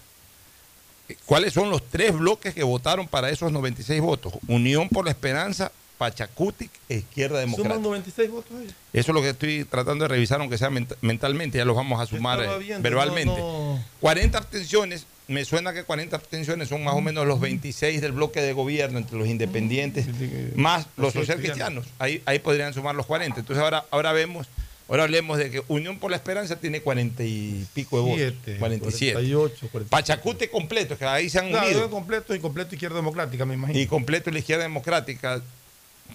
eh, Pachacuti eh, tiene 27. 28, algo así. Y 27, Izquierda Izquierda Democrática, Democrática 16. tenía 16. 27, Alguien más votó ahí, me imagino. 27 y 16 son 33. No, No, 43. 27 y 16 son 43. Y 40 y... 47, 48. Que tiene. 47, 47, 47 creo que tiene. Es que, es que como ahora con, se han desafiliado, se han salido, pero en todo caso me faltan unos, unos me faltaban unos cuantos. Pero en todo caso, la noticia de prensa responsabiliza directamente a Unión, a Unión por la Esperanza, o sea, UNES, Pachacútec, Izquierda Democrática, los que votaron a favor. El Partido Social Cristiano, con Creo, y los independientes, salvo que algún grupo de independientes haya votado aparte, ¿no? Oye, pero sobre, aparte del, del- del acuerdo que- de imagino que por ahí que algún, algunos tres o cuatro independientes pueden Pero, haber. pero ¿sabes una cosa? E- Es increíble esto de la izquierda democrática. O sea, es decepcionante, porque ah, los pachacuti ya sabemos en qué línea están y ni que hablar los de uno. Pero, pero los de la izquierda, por eso es que se les ha ido herbas. Y por eso es que parece que esto de democrática terminará siendo flor de un día. Es decir, una elección les fue muy bien y vamos a ver cómo les va ahora en las seccionales y vamos a ver cómo les va a ir en la próxima nacional de asambleísta y de candidato a la presidencia de la República ya sin herbas. La verdad es que esa falta de liderazgo, y, en eso ya eh, tiene razón el doctor Borges, él ya está retirado de la política, a estas alturas él no puede retomar nada, Andrés Vallejo ya anda en otra cosa, es embajador. Pero se murieron los líderes viejos de la izquierda democrática, uno de los últimos en morirse, Wilfrido Lucero, que hubiese dado unas luces, como, como su propio apellido lo dice. Este, pero realmente es decepcionante la actitud de la izquierda democrática. Andan ahí como, como en, en marea, a donde los lleve la corriente. Increíble. O sea, no responden a los caros intereses de la ciudadanía, andan respondiendo a, intereses sectarios, no de una gran mayoría de la colectividad que está clamando por una mayor participación policial y militar en la seguridad ciudadana. Bueno, allá ellos, pero hago la corrección del caso. Los partidos políticos u organizaciones que votaron a, a favor del insístase son UNES, completo, Pachacute, completo, rebeldes y no rebeldes, izquierda democrática, completa, peleados y no peleados. Y, y se han abstenido, creo, el PCC y seguramente la mayoría de independientes, aunque me queda la duda que por ahí uno, dos o tres votos se fueron por otro lado. De acuerdo. Ya para terminar, este, Gustavo y, y Fernando, el análisis político y luego invitar a Agustín Guevara y si llega Tadeo Tinoco para el segmento deportivo. El tema de, de las elecciones seccionales también nos generó una sorpresa este fin de semana y concretamente ayer, cuando Centro Democrático anunció la no participación por su organización política del candidato Héctor Vanegas y Cortázar. Parece que pegó duro, por supuesto de manera negativa, eh, las declaraciones de Héctor Vanegas, que por supuesto Desafortunadas fueron totalmente. desafortunadas, desmedidas, totalmente antipopulares. Y eso le costó, le iba a costar, a ver, es que el asunto es que no es que le iba a costar a él, a, él, a la candidatura de Héctor Vanegas, le iba a costar un franco descenso en, la intención de voto. El problema es que lo iba a arrastrar en ese descenso, lo iba a arrastrar el candidato a la alcaldía Jimmy Jairala, que es el, el director de, o el líder de esa organización política. Entonces, yo pienso que Jairala, para curarse en salud, prefiere no correr con prefecto a tener un prefecto que en un momento determinado le iba a generar un peso eh, negativo a su campaña. Es que Héctor tendrá que reconocer de que se le fueron las patas, como se dice vulgarmente. Él eh, es un gran profesional del derecho. Yo a él lo conozco en lo personal, lo, considero un caballero, pero bueno, a veces la gente eh, comete un exabrupto, pero dependiendo del exabrupto, puede marcar tu destino político, por lo menos de manera inmediata un exabrupto. Puede marcar tu destino político eh, eh, y obviamente para mal. Entonces, en este- después de esa declaración que fue muy mal tomada por la colectividad, porque la verdad es que fue una decisión, una declaración totalmente desafortunada, eh, eh, Héctor Vanegas no iba a ser una buena ayuda para Jairala, sino al contrario, lo podía perjudicar. Entonces ahí se justifica la decisión del Centro Democrático. Ahora, la pregunta es, ¿Héctor Vanegas podrá participar o no en la contienda electoral? todo parecería indicar que sí. Supuestamente iría por el Partido Socialista. Pero ya no por el Centro Democrático, sino por el Partido Socialista. Porque también hay esas salidas a la ley, como todas las cosas. Aquí las leyes no son claras. Dan chance a la interpretación por Todo. todos lados. ¿no? Entonces parecería que pudiera aparecer auspiciado. Es más, si él no es afiliado a Centro Democrático, cosa que creo que no es, que en algún momento lo fue y se desafilió, sino que era solamente respaldado por Centro Democrático, pero no es afiliado. Entonces, teniendo la carta libre, como quien dice, el pase libre, como se dice en términos deportivos, no tiene ni siquiera limitación en, en- en- en- en tiempo de afiliación o de desafiliación en este caso. Pero porque, sí en porque si eres afiliado... pero sí en participación de primaria. Sí, pero aparentemente habría una salida para que un, un- un candidato que fue nombrado en primarias por alguna razón de- desiste de ir, podría ser reemplazado por otra persona. Algo nos explicaban esta mañana. Sí, pero mi pregunta es, eso es cuando hay un candidato, como el caso de Centro Democrático, que podría en un momento dado eh, reemplazar a, a su candidato inicialmente elegido en primaria. Pero un partido que no hizo primaria para elegir a, a candidato, ¿puede después nombrar un candidato? Eso es lo que queda en duda. Yo lo que creo es que es muy difícil que Héctor Vanegas aparezca por otra tienda política. Y no lo digo por él, porque él nos ha demostrado que hoy puede estar en una tienda política y mañana, Mañana en en otra. otra. O sea, eh, el problema no es él, el problema es de que es muy difícil que al menos organizaciones políticas que ya han nombrado candidatos lo, lo- lo reemplacen a sus candidatos ya presentados por Héctor. Pero también hay partidos políticos u organizaciones que no han presentado candidatos y con tal de participar, como ya este ha adelantado un poco, una especie de pre-campaña, lo puedan invitar. Si la ley lo permite, yo no tengo la menor duda que se inscribe por otra organización política. Pues si la ley lo impide, yo creo que hasta ahí llegó su intención de ser candidato a prefecto en esta elección. Oye, y el movimiento del partido, creo, el partido de gobierno presenta candidato a prefecto y alcalde y apoyan la alcaldía de Quito, pero no para la alcaldía de Guayaquil, ¿no?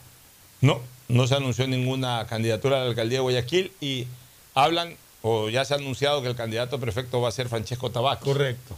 Cosa que, apoyan a Luz cosa Coloma. que también no deja de ser rara porque Keco, como cariñosamente le decimos a los amigos, hace unos tres meses tuvo una intervención muy fuerte contra el gobierno.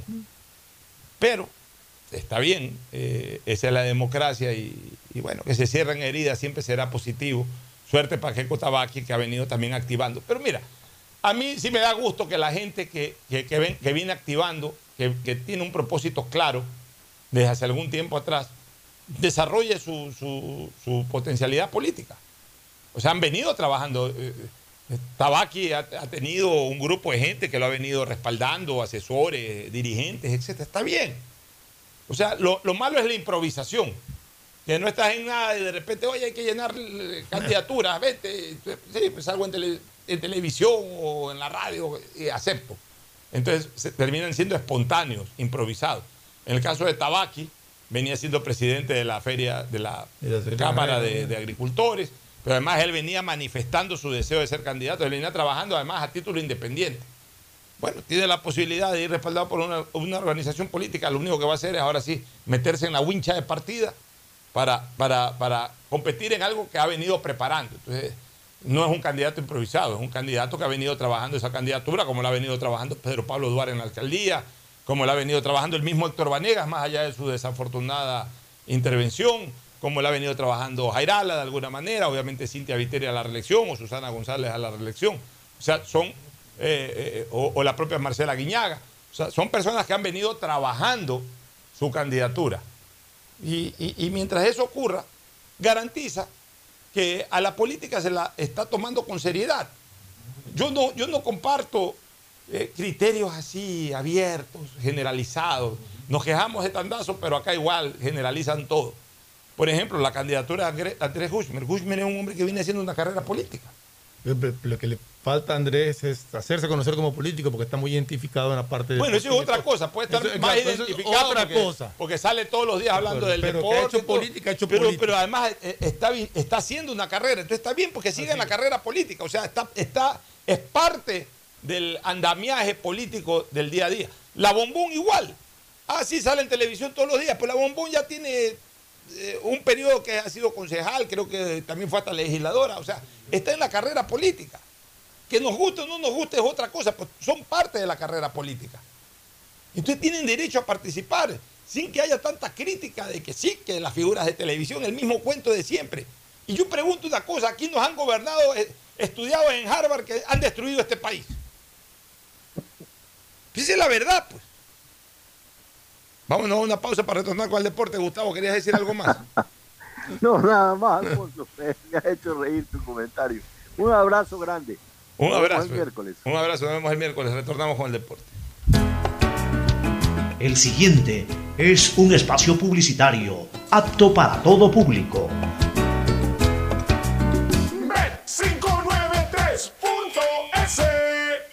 Asunéis dentro y fuera de la cancha con Bet593.es. Diviértete y gana con pronósticos en tenis y miles de eventos deportivos.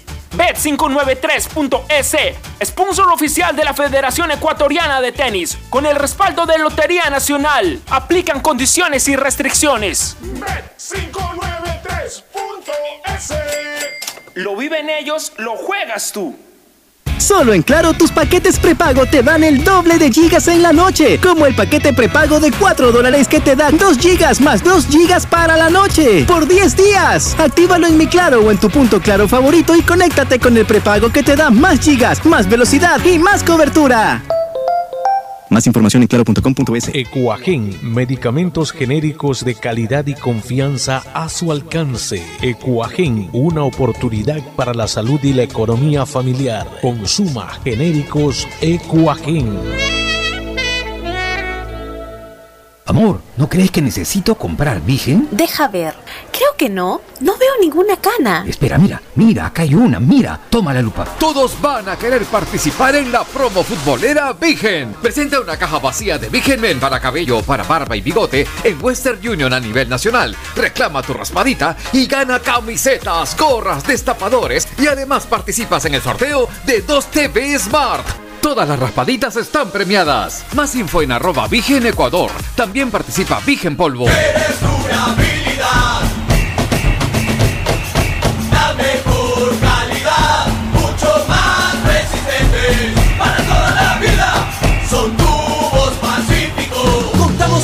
gran variedad de tuberías y accesorios de PVC para uso domiciliario, infraestructura y agrícola, fabricados con materiales más resistentes y duraderos, 100% libre de metales pesados, tubos Pacífico para toda la vida.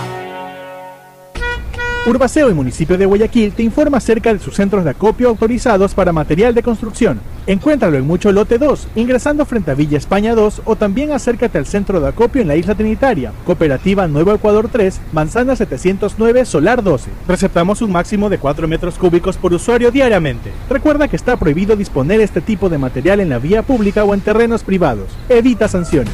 Visita nuestras redes sociales arroba Urbaceo. Haz tu parte por un Guayaquil más ordenado, más... La seguridad se amplía en toda la ciudad y llega a tu barrio. 3.750 nuevas zonas videovigiladas con 15.000 cámaras y megáfonos nuevos a disposición de tu seguridad y la de tu familia, con tecnología que permitirá detectar alertas, amenazas y emergencias en tiempo real, generando así una respuesta automática y una alerta inmediata. Cada cámara cuenta con tecnología de primer nivel y alta definición, con reconocimiento facial y lector de placas vehiculares. Hemos venido y seguimos brindando más herramientas para seguir protegiendo a Guayaquil, porque tu seguridad es primero. Alcaldía de Guayaquil. Compren Mole el Fortín. Todo para la familia y el hogar. Todo para la belleza y el deporte. Todo para la salud. Paga todos tus servicios y disfruta del patio de comidas. Mole el Fortín. Te conviene. Tecnología, diseño, medicina, arquitectura, comercio, turismo, nutrición, literatura, computación, psicología, trabajo social, electricidad, agronomía, animación digital. La verdad es que tenemos tantas carreras que ofrecerte que no nos alcanzan en esta cuña. Ven a la Feria de Estudios de la UCSG y descúbrelas todas. Te esperamos este 5 de agosto, de 8 a 17 horas, en la avenida Carlos Julio Arosemena, kilómetro 1 y medio. Tenemos muchas sorpresas y beneficios para ti. Universidad Católica de Santiago de Guayaquil. Nuevas historias, nuevos líderes. Bet593.es Tu mejor jugada siempre será divertirte con Bet593. Pronósticos deportivos y juegos en línea. Regístrate ahora en Bet593.es y recibe un bono de hasta 300 dólares para que empieces a pronosticar. Bet593, sponsor oficial de la Federación Ecuatoriana de Tenis, con el respaldo de Lotería Nacional. Bet593.es Lo viven ellos, lo juegas tú. Aplican condiciones y restricciones. Viaja conectado con Internet a más de 150 países al mejor precio con el chip internacional Smart SIM de Smartphone Soluciones. Estamos 24 horas en los aeropuertos de Guayaquil y Quito, pasando migración junto al Duty Free.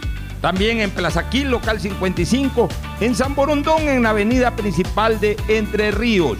Lo importante es que cuando viajes estés conectado, sin esperar conectarte un Wi-Fi. Conéctate directamente con tu chip al teléfono celular que quieras llamar a través del WhatsApp o de manera directa. No lo olvides, Smart SIM de Smartphone Soluciones te espera en el aeropuerto con atención 24 En horas. al Banco. Guayaquil tenemos una nueva app y la hicimos pensando más como Maffer. Para mí, complicarme en una transacción, te soy sincera, la dejo, no la hago. Con la nueva app no te complicas. Pagar y transferir es mucho más rápido. Nueva app Banco Guayaquil. Una app más como Maffer. Una app más como tú. Descárgala, actualízala, pruébala. Banco Guayaquil. Primero tú. Hay sonidos que es mejor nunca tener que escuchar. Porque cada motor es diferente. Desde hace 104 años, Lubricantes Gulf mantiene la más alta tecnología y calidad en línea de aceites para motores a diésel y gasolina. Está hecho con una fórmula especial para dar excelente protección a todo tipo de motores, evitando el desgaste prematuro de pistones, anillos y árbol de levas, ayudando a mantener limpio el motor y libre de depósitos que se forman por las altas o bajas temperaturas. Dele a su motor lo que se merece. Lubricantes Gulf, la más alta tecnología en lubricación. 104 años preservando la vida de su motor. Lubricantes Gulf. Gulf es más lubricante.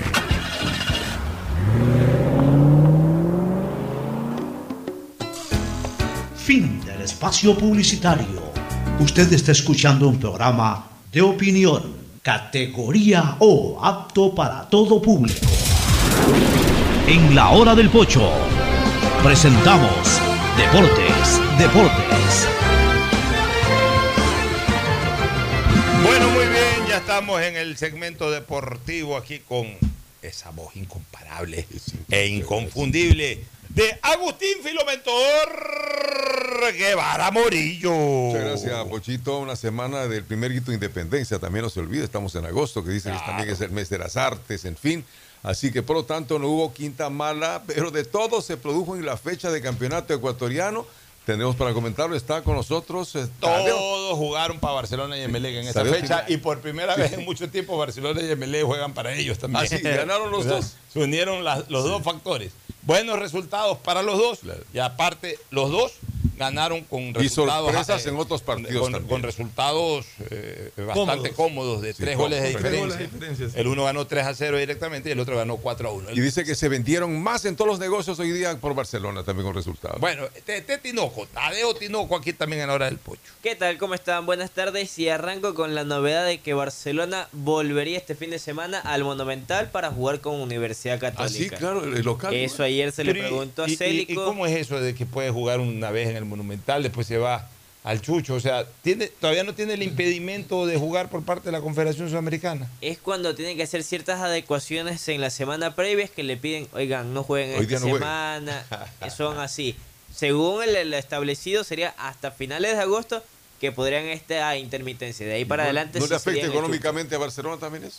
O sea, sí, porque ayer, por ejemplo, eran socios adherentes, entraban con su carne de socios y la otra tribuna al frente, 5 dólares la entrada. El clásico del este segundo clásico Capel. del año En el en el Capel. ¿Cómo quedaron el primer clásico? Ni me acuerdo. Eh, creo que quedaron 1-1. 1-1. 1-1. 1-1. El partido fuerte que tiene. Increíble, yo me acuerdo del clásico del 73 y no me acuerdo del que jugaron hace tres meses.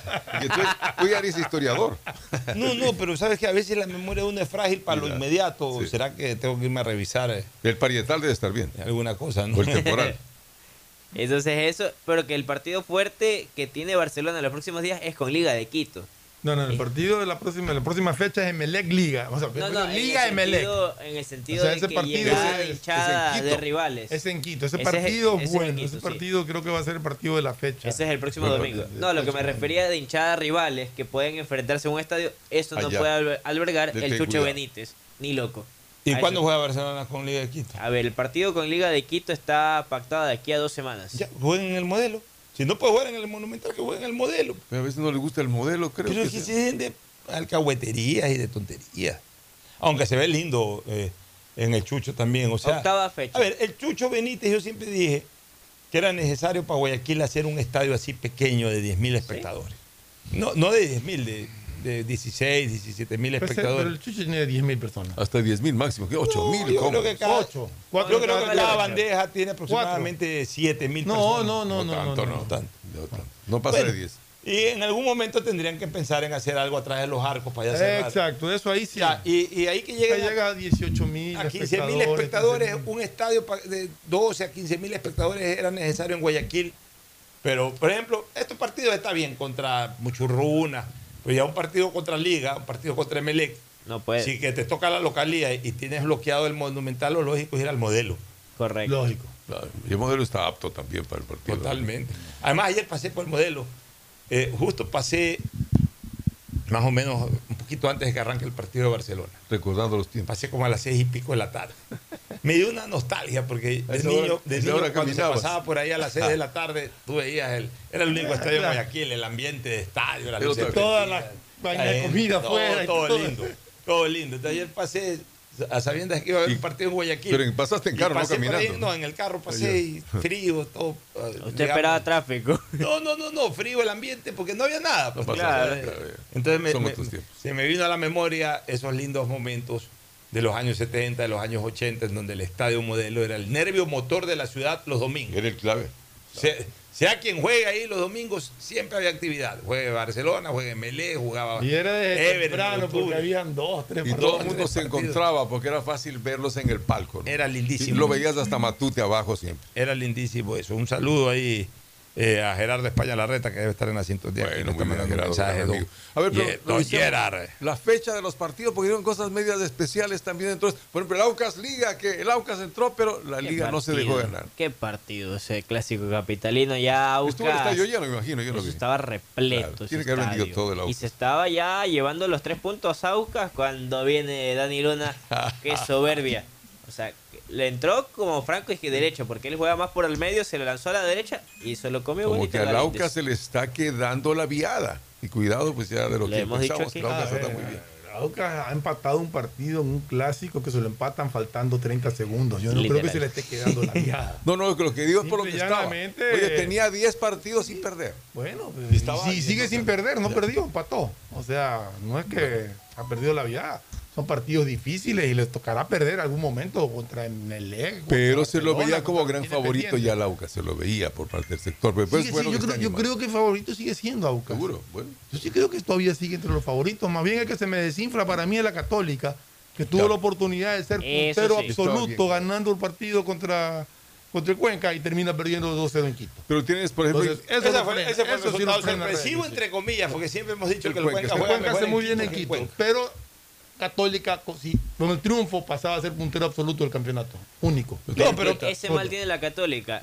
Lleva cinco, de tres a cinco partidos seguidillas, muy buenos partidos, y Pac viene el debacle. pero no hay es un un equipo, equipo con mucha consolidado. responsabilidad de tres copas que tiene que ser independiente. Ese sí, no, no, pero en el caso de Pero Católica no es un caso, no se consolida. Tenemos una tabla muy apretada. O sea, del 1 al octavo están tres a 3 puntos, puntos, a de tres diferencia. puntos de diferencia. Del 1 al octavo, o sea, del 1 a la mitad, exactamente a la mitad Están de a tres tabla. puntos. eh, eh, el, el que esté en octavo puesto, que es Liga de Quito, dos partidos más y puede ser puntero. Y dos por Sí. eso. Por eso Célico ayer en la rueda de Esto prensa está totalmente cerrado. eh, manifestaba cuando le Todos decían revivieron porque Todos revivieron, exactamente. hinchadas que ya daban por perdido sus equipos, ahora tienes, ah, por ejemplo, gente que decía que Melec ya no tenía nada que hacer, está a un punto del puntero. a uno. Eh, ¿Está bien? De Independiente del Valle está a un punto del puntero. Puede- no, mira, MLE la Independiente están a un punto. O sea, tienen vivi todos tienen viva Todos la tienen posibilidad. vida, todos, Católica pudo haber amanecido hoy como puntero. Sí. Se cayó, se quedó con nueve, podía haber hecho dos, hoy día amanecía como puntero Católica. Barcelona tiene 8, ya está a 3 puntos del Aucas, recibe al Aucas en Guayaquil en algún momento. Este, el City, el City que siempre ha estado en la parte baja, está a 3 puntos del puntero. El mismo Cuenca resucitó con ese, esa victoria, está a 3 puntos del Aucas. también. El City empató. Y la Liga también. Y de ahí viene el Delfín para abajo, pero pues, chica, hasta el Delfín puede decir que está en noveno puesto, que Pero con mira 7 tú, puntos está 4 del puntero. Mira tú que el City tenía la posibilidad de crecer porque con 8 puntos hubiera podido llegar a 10 puntos también. Si hubiera ganado. El City el estuviera ahorita compartiendo con Estuviera Independiente. compartiendo con par. Independiente, sí. Y hoy el todavía tiene chance el pregunta- 9 de octubre de superar, ¿eh? porque Ah, puede sí. ganar el partido. Lo que el Pocho preguntaba, hablaba, el Barcelona Aucas está previsto para la penúltima fecha de la segunda Ya, etapa. una pregunta, 9 de octubre, hoy día juega con Wallace. En- en condición de visita en. Azogues. Si 9 de octubre da el campanazo, no campanazo, pues si da, Los tres si, puntos. si gana sus Sube tres puntos, o sea, si gana, se pone ahí en el lote de los de 8 puntos. Sí. O sea, eh, El está problema de 9 de octubre está más es la súper pareja la tabla ahorita. Está súper pareja la tabla. De ahí la victoria del Emelec 3 a 0. eh, está más que claro que Emelec definitivamente se ha reforzado o, o es un aporte indiscutible este muchacho García, el diablo. El demonio. El demonio. Un buen jugador. Este, Quiroga, está Quiroga, hace goles todos los partidos. Como usted dice, que le pongan la asistencia y el 9 está El su 9 rol. tiene que hacer Y ayer goles. se movió más. O sea, realmente ayer no una se muy mueva, buena. No, pero goles. ayer se movió más. Es una muy buena impresión sin perder su presencia en el área. Realmente creo que en estos momentos actuales es más que cabeza.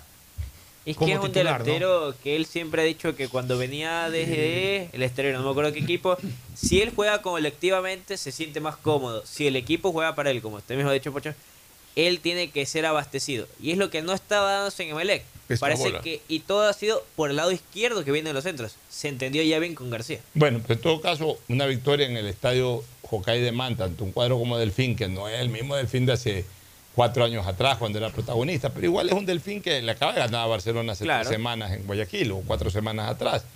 O sea, es un equipo que, que- que no, no, no es fácil de superar, ganarle 3 a 0 con autoridad. Eh, Yo creo que le, le ha devuelto la confianza al cuerpo técnico, aunque yo me mantengo en mi criterio. Ya ahorita no importa si me le juega lindo o no juega lindo. Mientras gane, si gana el campeonato, ese es el aval del técnico para quedarse. Así que de vicecampeón, si no gana el campeonato, hasta ahí llegó el técnico. Estoy de acuerdo. O sea, a él lo defiende o lo saca el resultado final.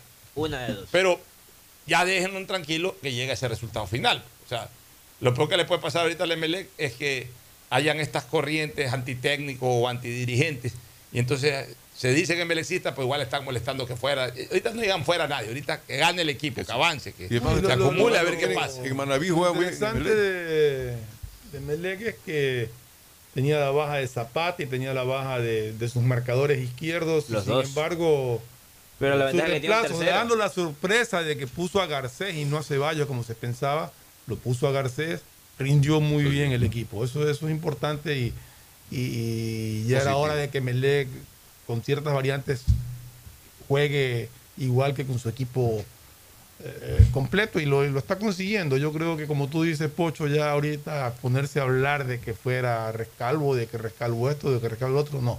Y ahorita lo que hay que hacer es, al menos los hinchas de Melec, apoyar al equipo y esperar hasta el final del campeonato a ver realmente cuál es la situación en la que, en la que queda Rescalvo. Bueno, y en el partido de anoche en el estadio Chucho Benítez, ayer Barcelona jugó bien y goleó. O sea, como se dice o se decía en la vieja época, las 3G, ganó, gustó y goleó. Barcelona ayer el rato yo estuve viendo. Reaccionó bien. Cuando debería de ir ganando 3-0 lo empataron 1 a 1. Lo empataron 1 a 1. Increíble, ¿no? Pero, ayer, ayer, ayer jugó hasta vistosamente. eh, buen partido de Perlaza, Jonathan Perlaza, que se Está está bien este pensando. Y que está muy bien consolidado Ya, en ya. el 11. Y se da lo que nosotros decíamos aquí. O sea, Barcelona a través del profesor Célico quería plantear, eh, o supuestamente cambiaba un poco el esquema de planteamiento táctico en razón del profesor Bustos, es decir, un planteamiento más, más agresivo, más ofensivo. Pero ¿qué dijimos en la primera etapa? A pesar de que ganó la primera etapa, el problema de Barcelona es de que no tiene mucho gol, que necesita un par de jugadores que hagan goles. Ya tiene uno de ellos definitivamente, Fidel Martínez. Lleva cuatro goles en cinco partidos. Fidel Martínez es un aporte de gol y no es un delantero clavado, es un hombre que viene desde atrás, a armar, Tiene una entra. visión para buscar el espacio vacío, Entonces- para, para entrar a, lo- a los centros impresionantes. Ese- eso es lo que necesitaba Bar- eh, Barcelona, un jugador que un poquito desde atrás le fortalezca ofensivamente. Y el otro es el gordo Cifuentes. Eh, La gente que sí que es gordo, puede ser un tanque, puede ser un chancho, puede, llámenlo como les dé la gana. Pero si- Hurtado. Ya, pero, pero Cifuentes, más allá de que pueda estar pasado de libras, que es evidente que está pasado de libras, tiene una potencia y tiene una velocidad. Y sobre todo sabe jugar el puesto. Es un tipo, es un buen centro delantero. Ayer dos tiros en el palo, se mandó un bonito gol eh, y ya comienza a hacer goles por partido. O sea, Barcelona reforzó su efectividad ofensiva con esos dos refuerzos, que es lo que nosotros decíamos en la primera fase, que Barcelona eh, eh, juega ofensivamente, pero no tiene quien resuelva. ¿Por qué? Porque hasta el día de hoy el señor Martínez no hace goles. Quito Díaz ya tampoco, obviamente, no juega mucho y, y- y- y no es un goleador. Ya está Mastriani Ya, queda. apreciado hasta el día de hoy, los minutos que le dan entrar, tampoco hace goles. El mismo Perlaza está trabajando mejor, es un jugador importante, asiste, todo, pero tampoco que hace goles. Entonces, hoy, ¿quién le está eh, solucionando ese problema al Barcelona? Fidel Martínez. Y eso decía Y, Célico. y- y, este, el propio Gordo Cifuentes. Sí. Entonces, lo que nosotros advertíamos aquí de Barcelona en la etapa anterior, una vez hechas las correcciones, y creo que de manera adecuada, se está notando en la cancha, porque imagínense ustedes el mismo equipo de la primera etapa sin, sin, sin Cifuentes y sin Martínez. Posiblemente ayer empatado o perdía con mucho runo.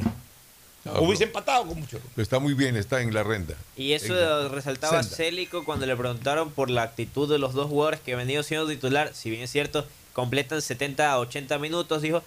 Fueron los refuerzos solicitados por mi parte y vinieron a rendir lo que esperábamos. Están marcando hoy Fidel doblete, John Jairo lo mismo. La cosa es que se vayan avanzando y el equipo juegue para quienes hacen los goles. Ayer Barcelona tuvo la posibilidad del quinto gol.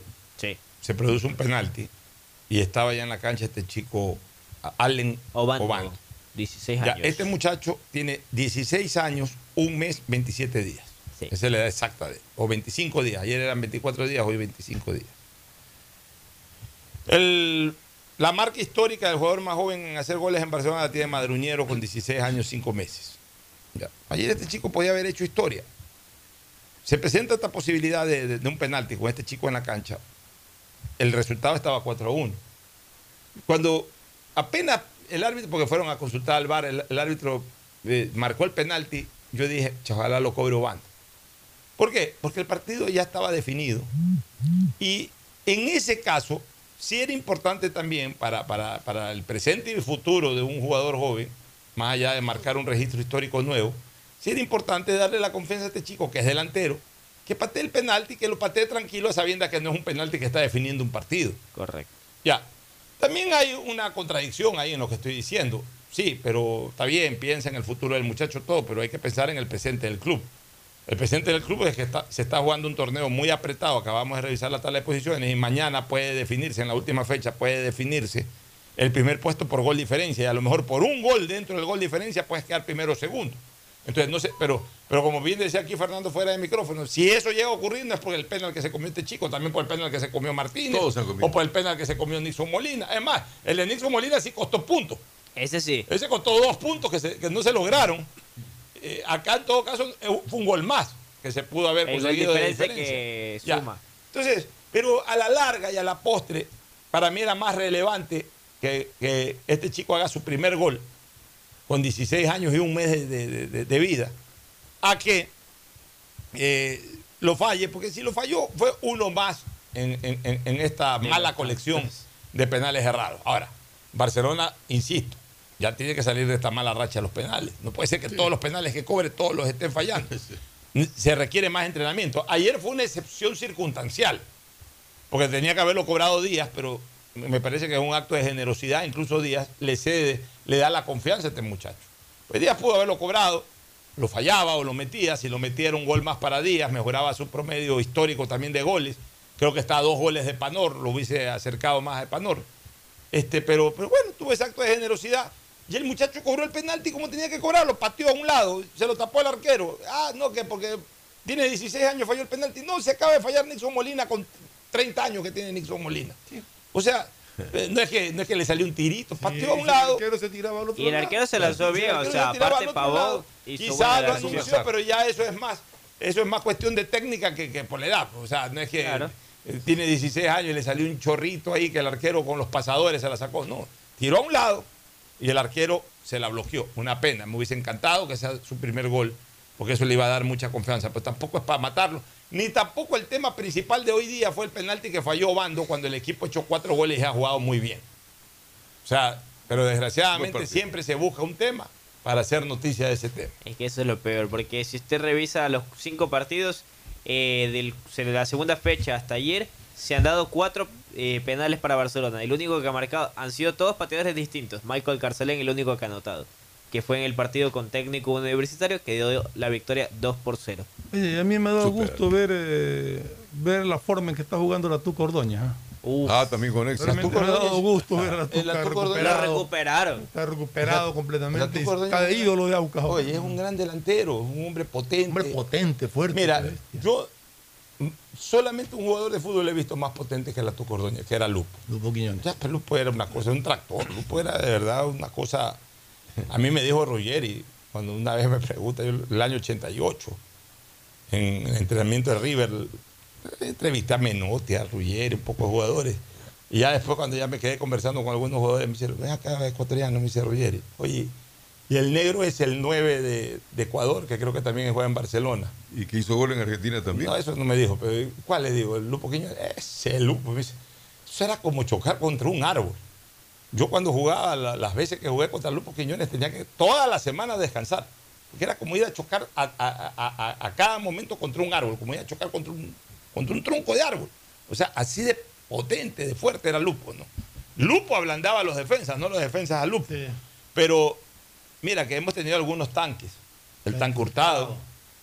eh, hemos tenido otros jugadores fuertes. Bueno, Agustín Delgado no era tan fuerte, era más, eh, Más rápido, más más- elástico. Tuvimos al tanque Romero, quizás. No, no, pero estamos tanque. hablando de, de ahora. De, el tanque Romero hace 80 años. Estamos hablando ahora de, sí, pero estamos hablando de los de lo que la gente puede recordar ahorita, los números 9, Hermen Benítez, el mismo Chucho Benítez, pero ninguno tan potente como la Tuca Ordóñez. O sea, la Tuca Ordóñez, le Tuca- ponen una pelota adelante, la Tuca Ordóñez. tiene un pique corto Tiene un impresionante. pique- Él tira la pelota y, Y te sale digo una cosa, gana. y es un hombre muy leal para jugar. Sí, no, Eso no- no, él no nada- va abriendo codos, nada. O sea, impone Él su presencia golpear, corporal. Él aprovecha su contextura. Eh, eh, y- y su, su potencia para correr, para poner su cuerpo, pero no, no va con.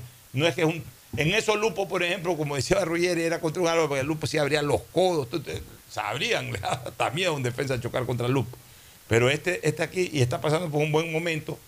Ahora, el gol de ayer de la Tuca Ordóñez, yo sí en un Twitter, de alguna manera se lo responsabilicé. No, no fue el responsable mayor del gol, porque el responsable mayor del gol fue Franklin Guerra, que sale a hacer una jugada y. y- Se resbaló. Se, se resbala. o sea pero es que- que ya tenía tres duelos, pues ya la tercera se Sí, la pero un, un, un- No, se un resbaló. defen- Si no Ah, no, se no, resbala, aparte, se la gana. un defensa no se puede dar el lujo de fallar de Eso esa sí. manera. Así es. Pero yo sí le meto algo de responsabilidad a Domínguez porque el, el- el jugador que aproveche el error de Franklin Guerra, levanta un centro al andar, no iba con perfil eh, para, para patear al arco, sino para levantar un centro. Un arquero de experiencia como Domínguez no tenía para qué correrse al primer palo. Y entonces, claro, viene el centro, que era lo lógico, y la pelota va a los Es que Si tú, 5.50. ves, si tú ves la jugada, Domínguez había salido hacia el, pa- al primer palo. Correcto. A, a- a- a A cerrar tratar de ese checarlo. ángulo. Cuando le sale el centro tirado. Ya, pero es que el error de él es ese paso al primer palo. No, pues. Sí. No Es el error de a él porque vas su a cortarle. va- si le patea al arco, se lo No, en- no tenía cómo patear al arco. Pues no, pero Eso. Lo que Si pasa el arquero, el arquero va adivinando la jugada. Cuando ve esto, Va leyéndola. va, Pero es que, a ver, va, porque- y se, va y se para, va hacia el primer palo para evitar que le rematen ahí. Y le sale un centro eh, con- hacia afuera y ahí él que acompaña con la vista y... Ya, pero por eso te digo, o sea, un arquero con experiencia, Fernando, que se da cuenta que el jugador lo máximo que podía era levantar un centro al andar, porque no tenía perfil para patear al arco. Correcto, punto. Eh, tú esperas primero el centro, pues el arquero Pero, siempre tiene que esperar es lo no, primero que haga. Ahora, si te sale con una genialidad ya es otra mira cosa. toda la jugada. Pero vas más a lo No, común. Mira toda la jugada. Y el arquero tiene que ir acompañando la jugada. La jugada. Yo no estoy hablando del momento en que sale el centro, él ya estaba ahí. ¿Por qué? Porque él corre con la jugada. Él corre- va de la va- él va jugada con y jugada, corre allá para, para ir tapando. Ya cuando se resbala la guerra y el otro día ya estaba parado ahí. Yo siempre digo una cosa, me cabecean en los 5.50. Ahora, con la estatura, eh, de, con la estatura de Domínguez. está un, con- un- un cabezazo en 5.50. No está en su mejor lleva- momento también lleva Domínguez ahora. No, no, aparte de eso que la Tuca, como bien dice Fernando, venía siguiendo la jugada, se desmarca de Moisés Corozo y también es la viveza por cómo le gana el juego aéreo y le No, cabecea y el al centro fue suelo. bueno, el centro fue bueno, Fue pero peca- a los con la 5.50, Y ahí el arquero tiene que, es imposible. que mandar. Bueno, Y no ¿no? descuidar Independiente, ¿eh? que tiene el partido mañana. Con y Deportivo aparte de eso ha ganado de visitante, tiene las tres copas, es el equipo que puede dar sorpresas. Bueno, nos vamos a una recomendación comercial, ¿por qué no al Tiffany también? Y luego el cierre. Auspician este programa. Aceites y lubricantes Gulf, el aceite de mayor tecnología en el mercado. Acaricia el motor de tu vehículo para que funcione como un verdadero Fórmula 1 con aceites y lubricantes Gulf. Hay un lugar donde podrás vivir tu pasión por el tenis y los deportes cuando quieras. En Bet593.es, la diversión está garantizando pronósticos, resultados y teniendo la opción de ganar en cada apuesta. Regístrate ahora en Bet593.es y recibe un bono de hasta 300 dólares. Bet593.es, sponsor oficial de la Federación Ecuatoriana de Tenis y que tiene el respaldo de Lotería Nacional. Aplican restricciones y condiciones. En Banco Guayaquil tenemos una nueva app y la hicimos pensando más como Maffer. Para mí, complicarme en una transacción, te soy sincera, la dejo, no la hago. Con la nueva app no te complicas. Pagar y transferir es mucho más rápido. Nueva app Banco Guayaquil. Una app más como Maffer. Una app más como tú. Descárgala, actualízala, pruébala. Banco Guayaquil. Primero tú. Compren Mole el Fortín. Todo para la familia y el hogar. Todo para la belleza y el deporte. Todo para la salud. Paga todos tus servicios y disfruta del patio de comidas. Mole el Fortín. Te conviene. 150 países al mejor precio con el chip internacional Smart SIM de Smartphone Soluciones. Estamos 24 horas en los aeropuertos de Guayaquil y Quito, pasando migración junto al Duty Free. También en Plaza Quil, local 55, en San Borondón, en la avenida principal de Entre Ríos. Lo importante es que cuando viajes estés conectado, sin esperar conectarte un Wi-Fi. Conéctate directamente con tu chip al teléfono celular que quieras llamar a través del WhatsApp o de manera directa. No lo olvides, Smart SIM de Smartphone Soluciones te espera en el aeropuerto con atención 24 horas al día. Amor, ¿no crees que necesito comprar Vigen? Deja ver. Creo que no. No veo ninguna cana. Espera, mira, mira, acá hay una, mira. Toma la lupa. Todos van a querer participar en la promo futbolera Vigen. Presenta una caja vacía de Vigen Men para cabello, para barba y bigote en Western Union a nivel nacional. Reclama tu raspadita y gana camisetas, gorras, destapadores y además participas en el sorteo de 2 TV Smart. Todas las raspaditas están premiadas. Más info en arroba Vigen Ecuador. También participa Vigen Polvo. Solo en Claro tus paquetes prepago te dan el doble de gigas en la noche, como el paquete prepago de 4 dólares que te da 2 gigas más 2 gigas para la noche, por 10 días. Actívalo en mi Claro o en tu punto Claro favorito y conéctate con el prepago que te da más gigas, más velocidad y más cobertura. Más información en claro.com.es. Pedagogía, diseño, medicina, arquitectura, comercio, turismo, nutrición, literatura, computación, psicología, trabajo social, electricidad, agronomía, animación digital. La verdad es que tenemos tantas carreras que ofrecerte que no nos alcanzan en esta cuña. Ven a la Feria de Estudios de la UCSG y descúbrelas todas. Te esperamos este 5 de agosto, de 8 a 17 horas, en la avenida Carlos Julio Arosemena, kilómetro 1 y medio. Tenemos muchas sorpresas y beneficios para ti. Universidad Católica de Santiago de Guayaquil. Nuevas historias, nuevos líderes. Estamos en la hora del pocho. Gracias por su sintonía. Este programa fue auspiciado por Aceites y lubricantes Gulf, el aceite de mayor tecnología en el mercado. Cuando necesites buenos genéricos, acude a la farmacia de tu barrio y pide genéricos de calidad. Solicita los medicamentos genéricos de Cuajén. Ven, visita y compra en Mole El Fortín. Recuerda que en promociones, Mole El Fortín te conviene. Mole El Fortín lo tiene todo. Viaja conectado con internet a más de 150 países al mejor precio con el chip internacional Smart SIM de Smartphone Soluciones. Tu mejor jugada siempre será divertirte con Bet593, pronósticos deportivos y juegos en línea. Regístrate ahora en bet593.es y recibe un bono de hasta 300 dólares. Bet593.es, sponsor oficial de la Federación Ecuatoriana de Tenis y con el respaldo de Lotería Nacional. En Banco Guayaquil tenemos una nueva app y la hicimos pensando más como Maffer. Para mí, complicarme en una transacción, te soy sincera, la dejo, no la hago. Con la nueva app no te complicas. Pagar y transferir es mucho más rápido. Nueva app Banco Guayaquil. Una app más como Maffer. Una app más como tú. Descárgala, actualízala, pruébala. Banco Guayaquil. Primero tú.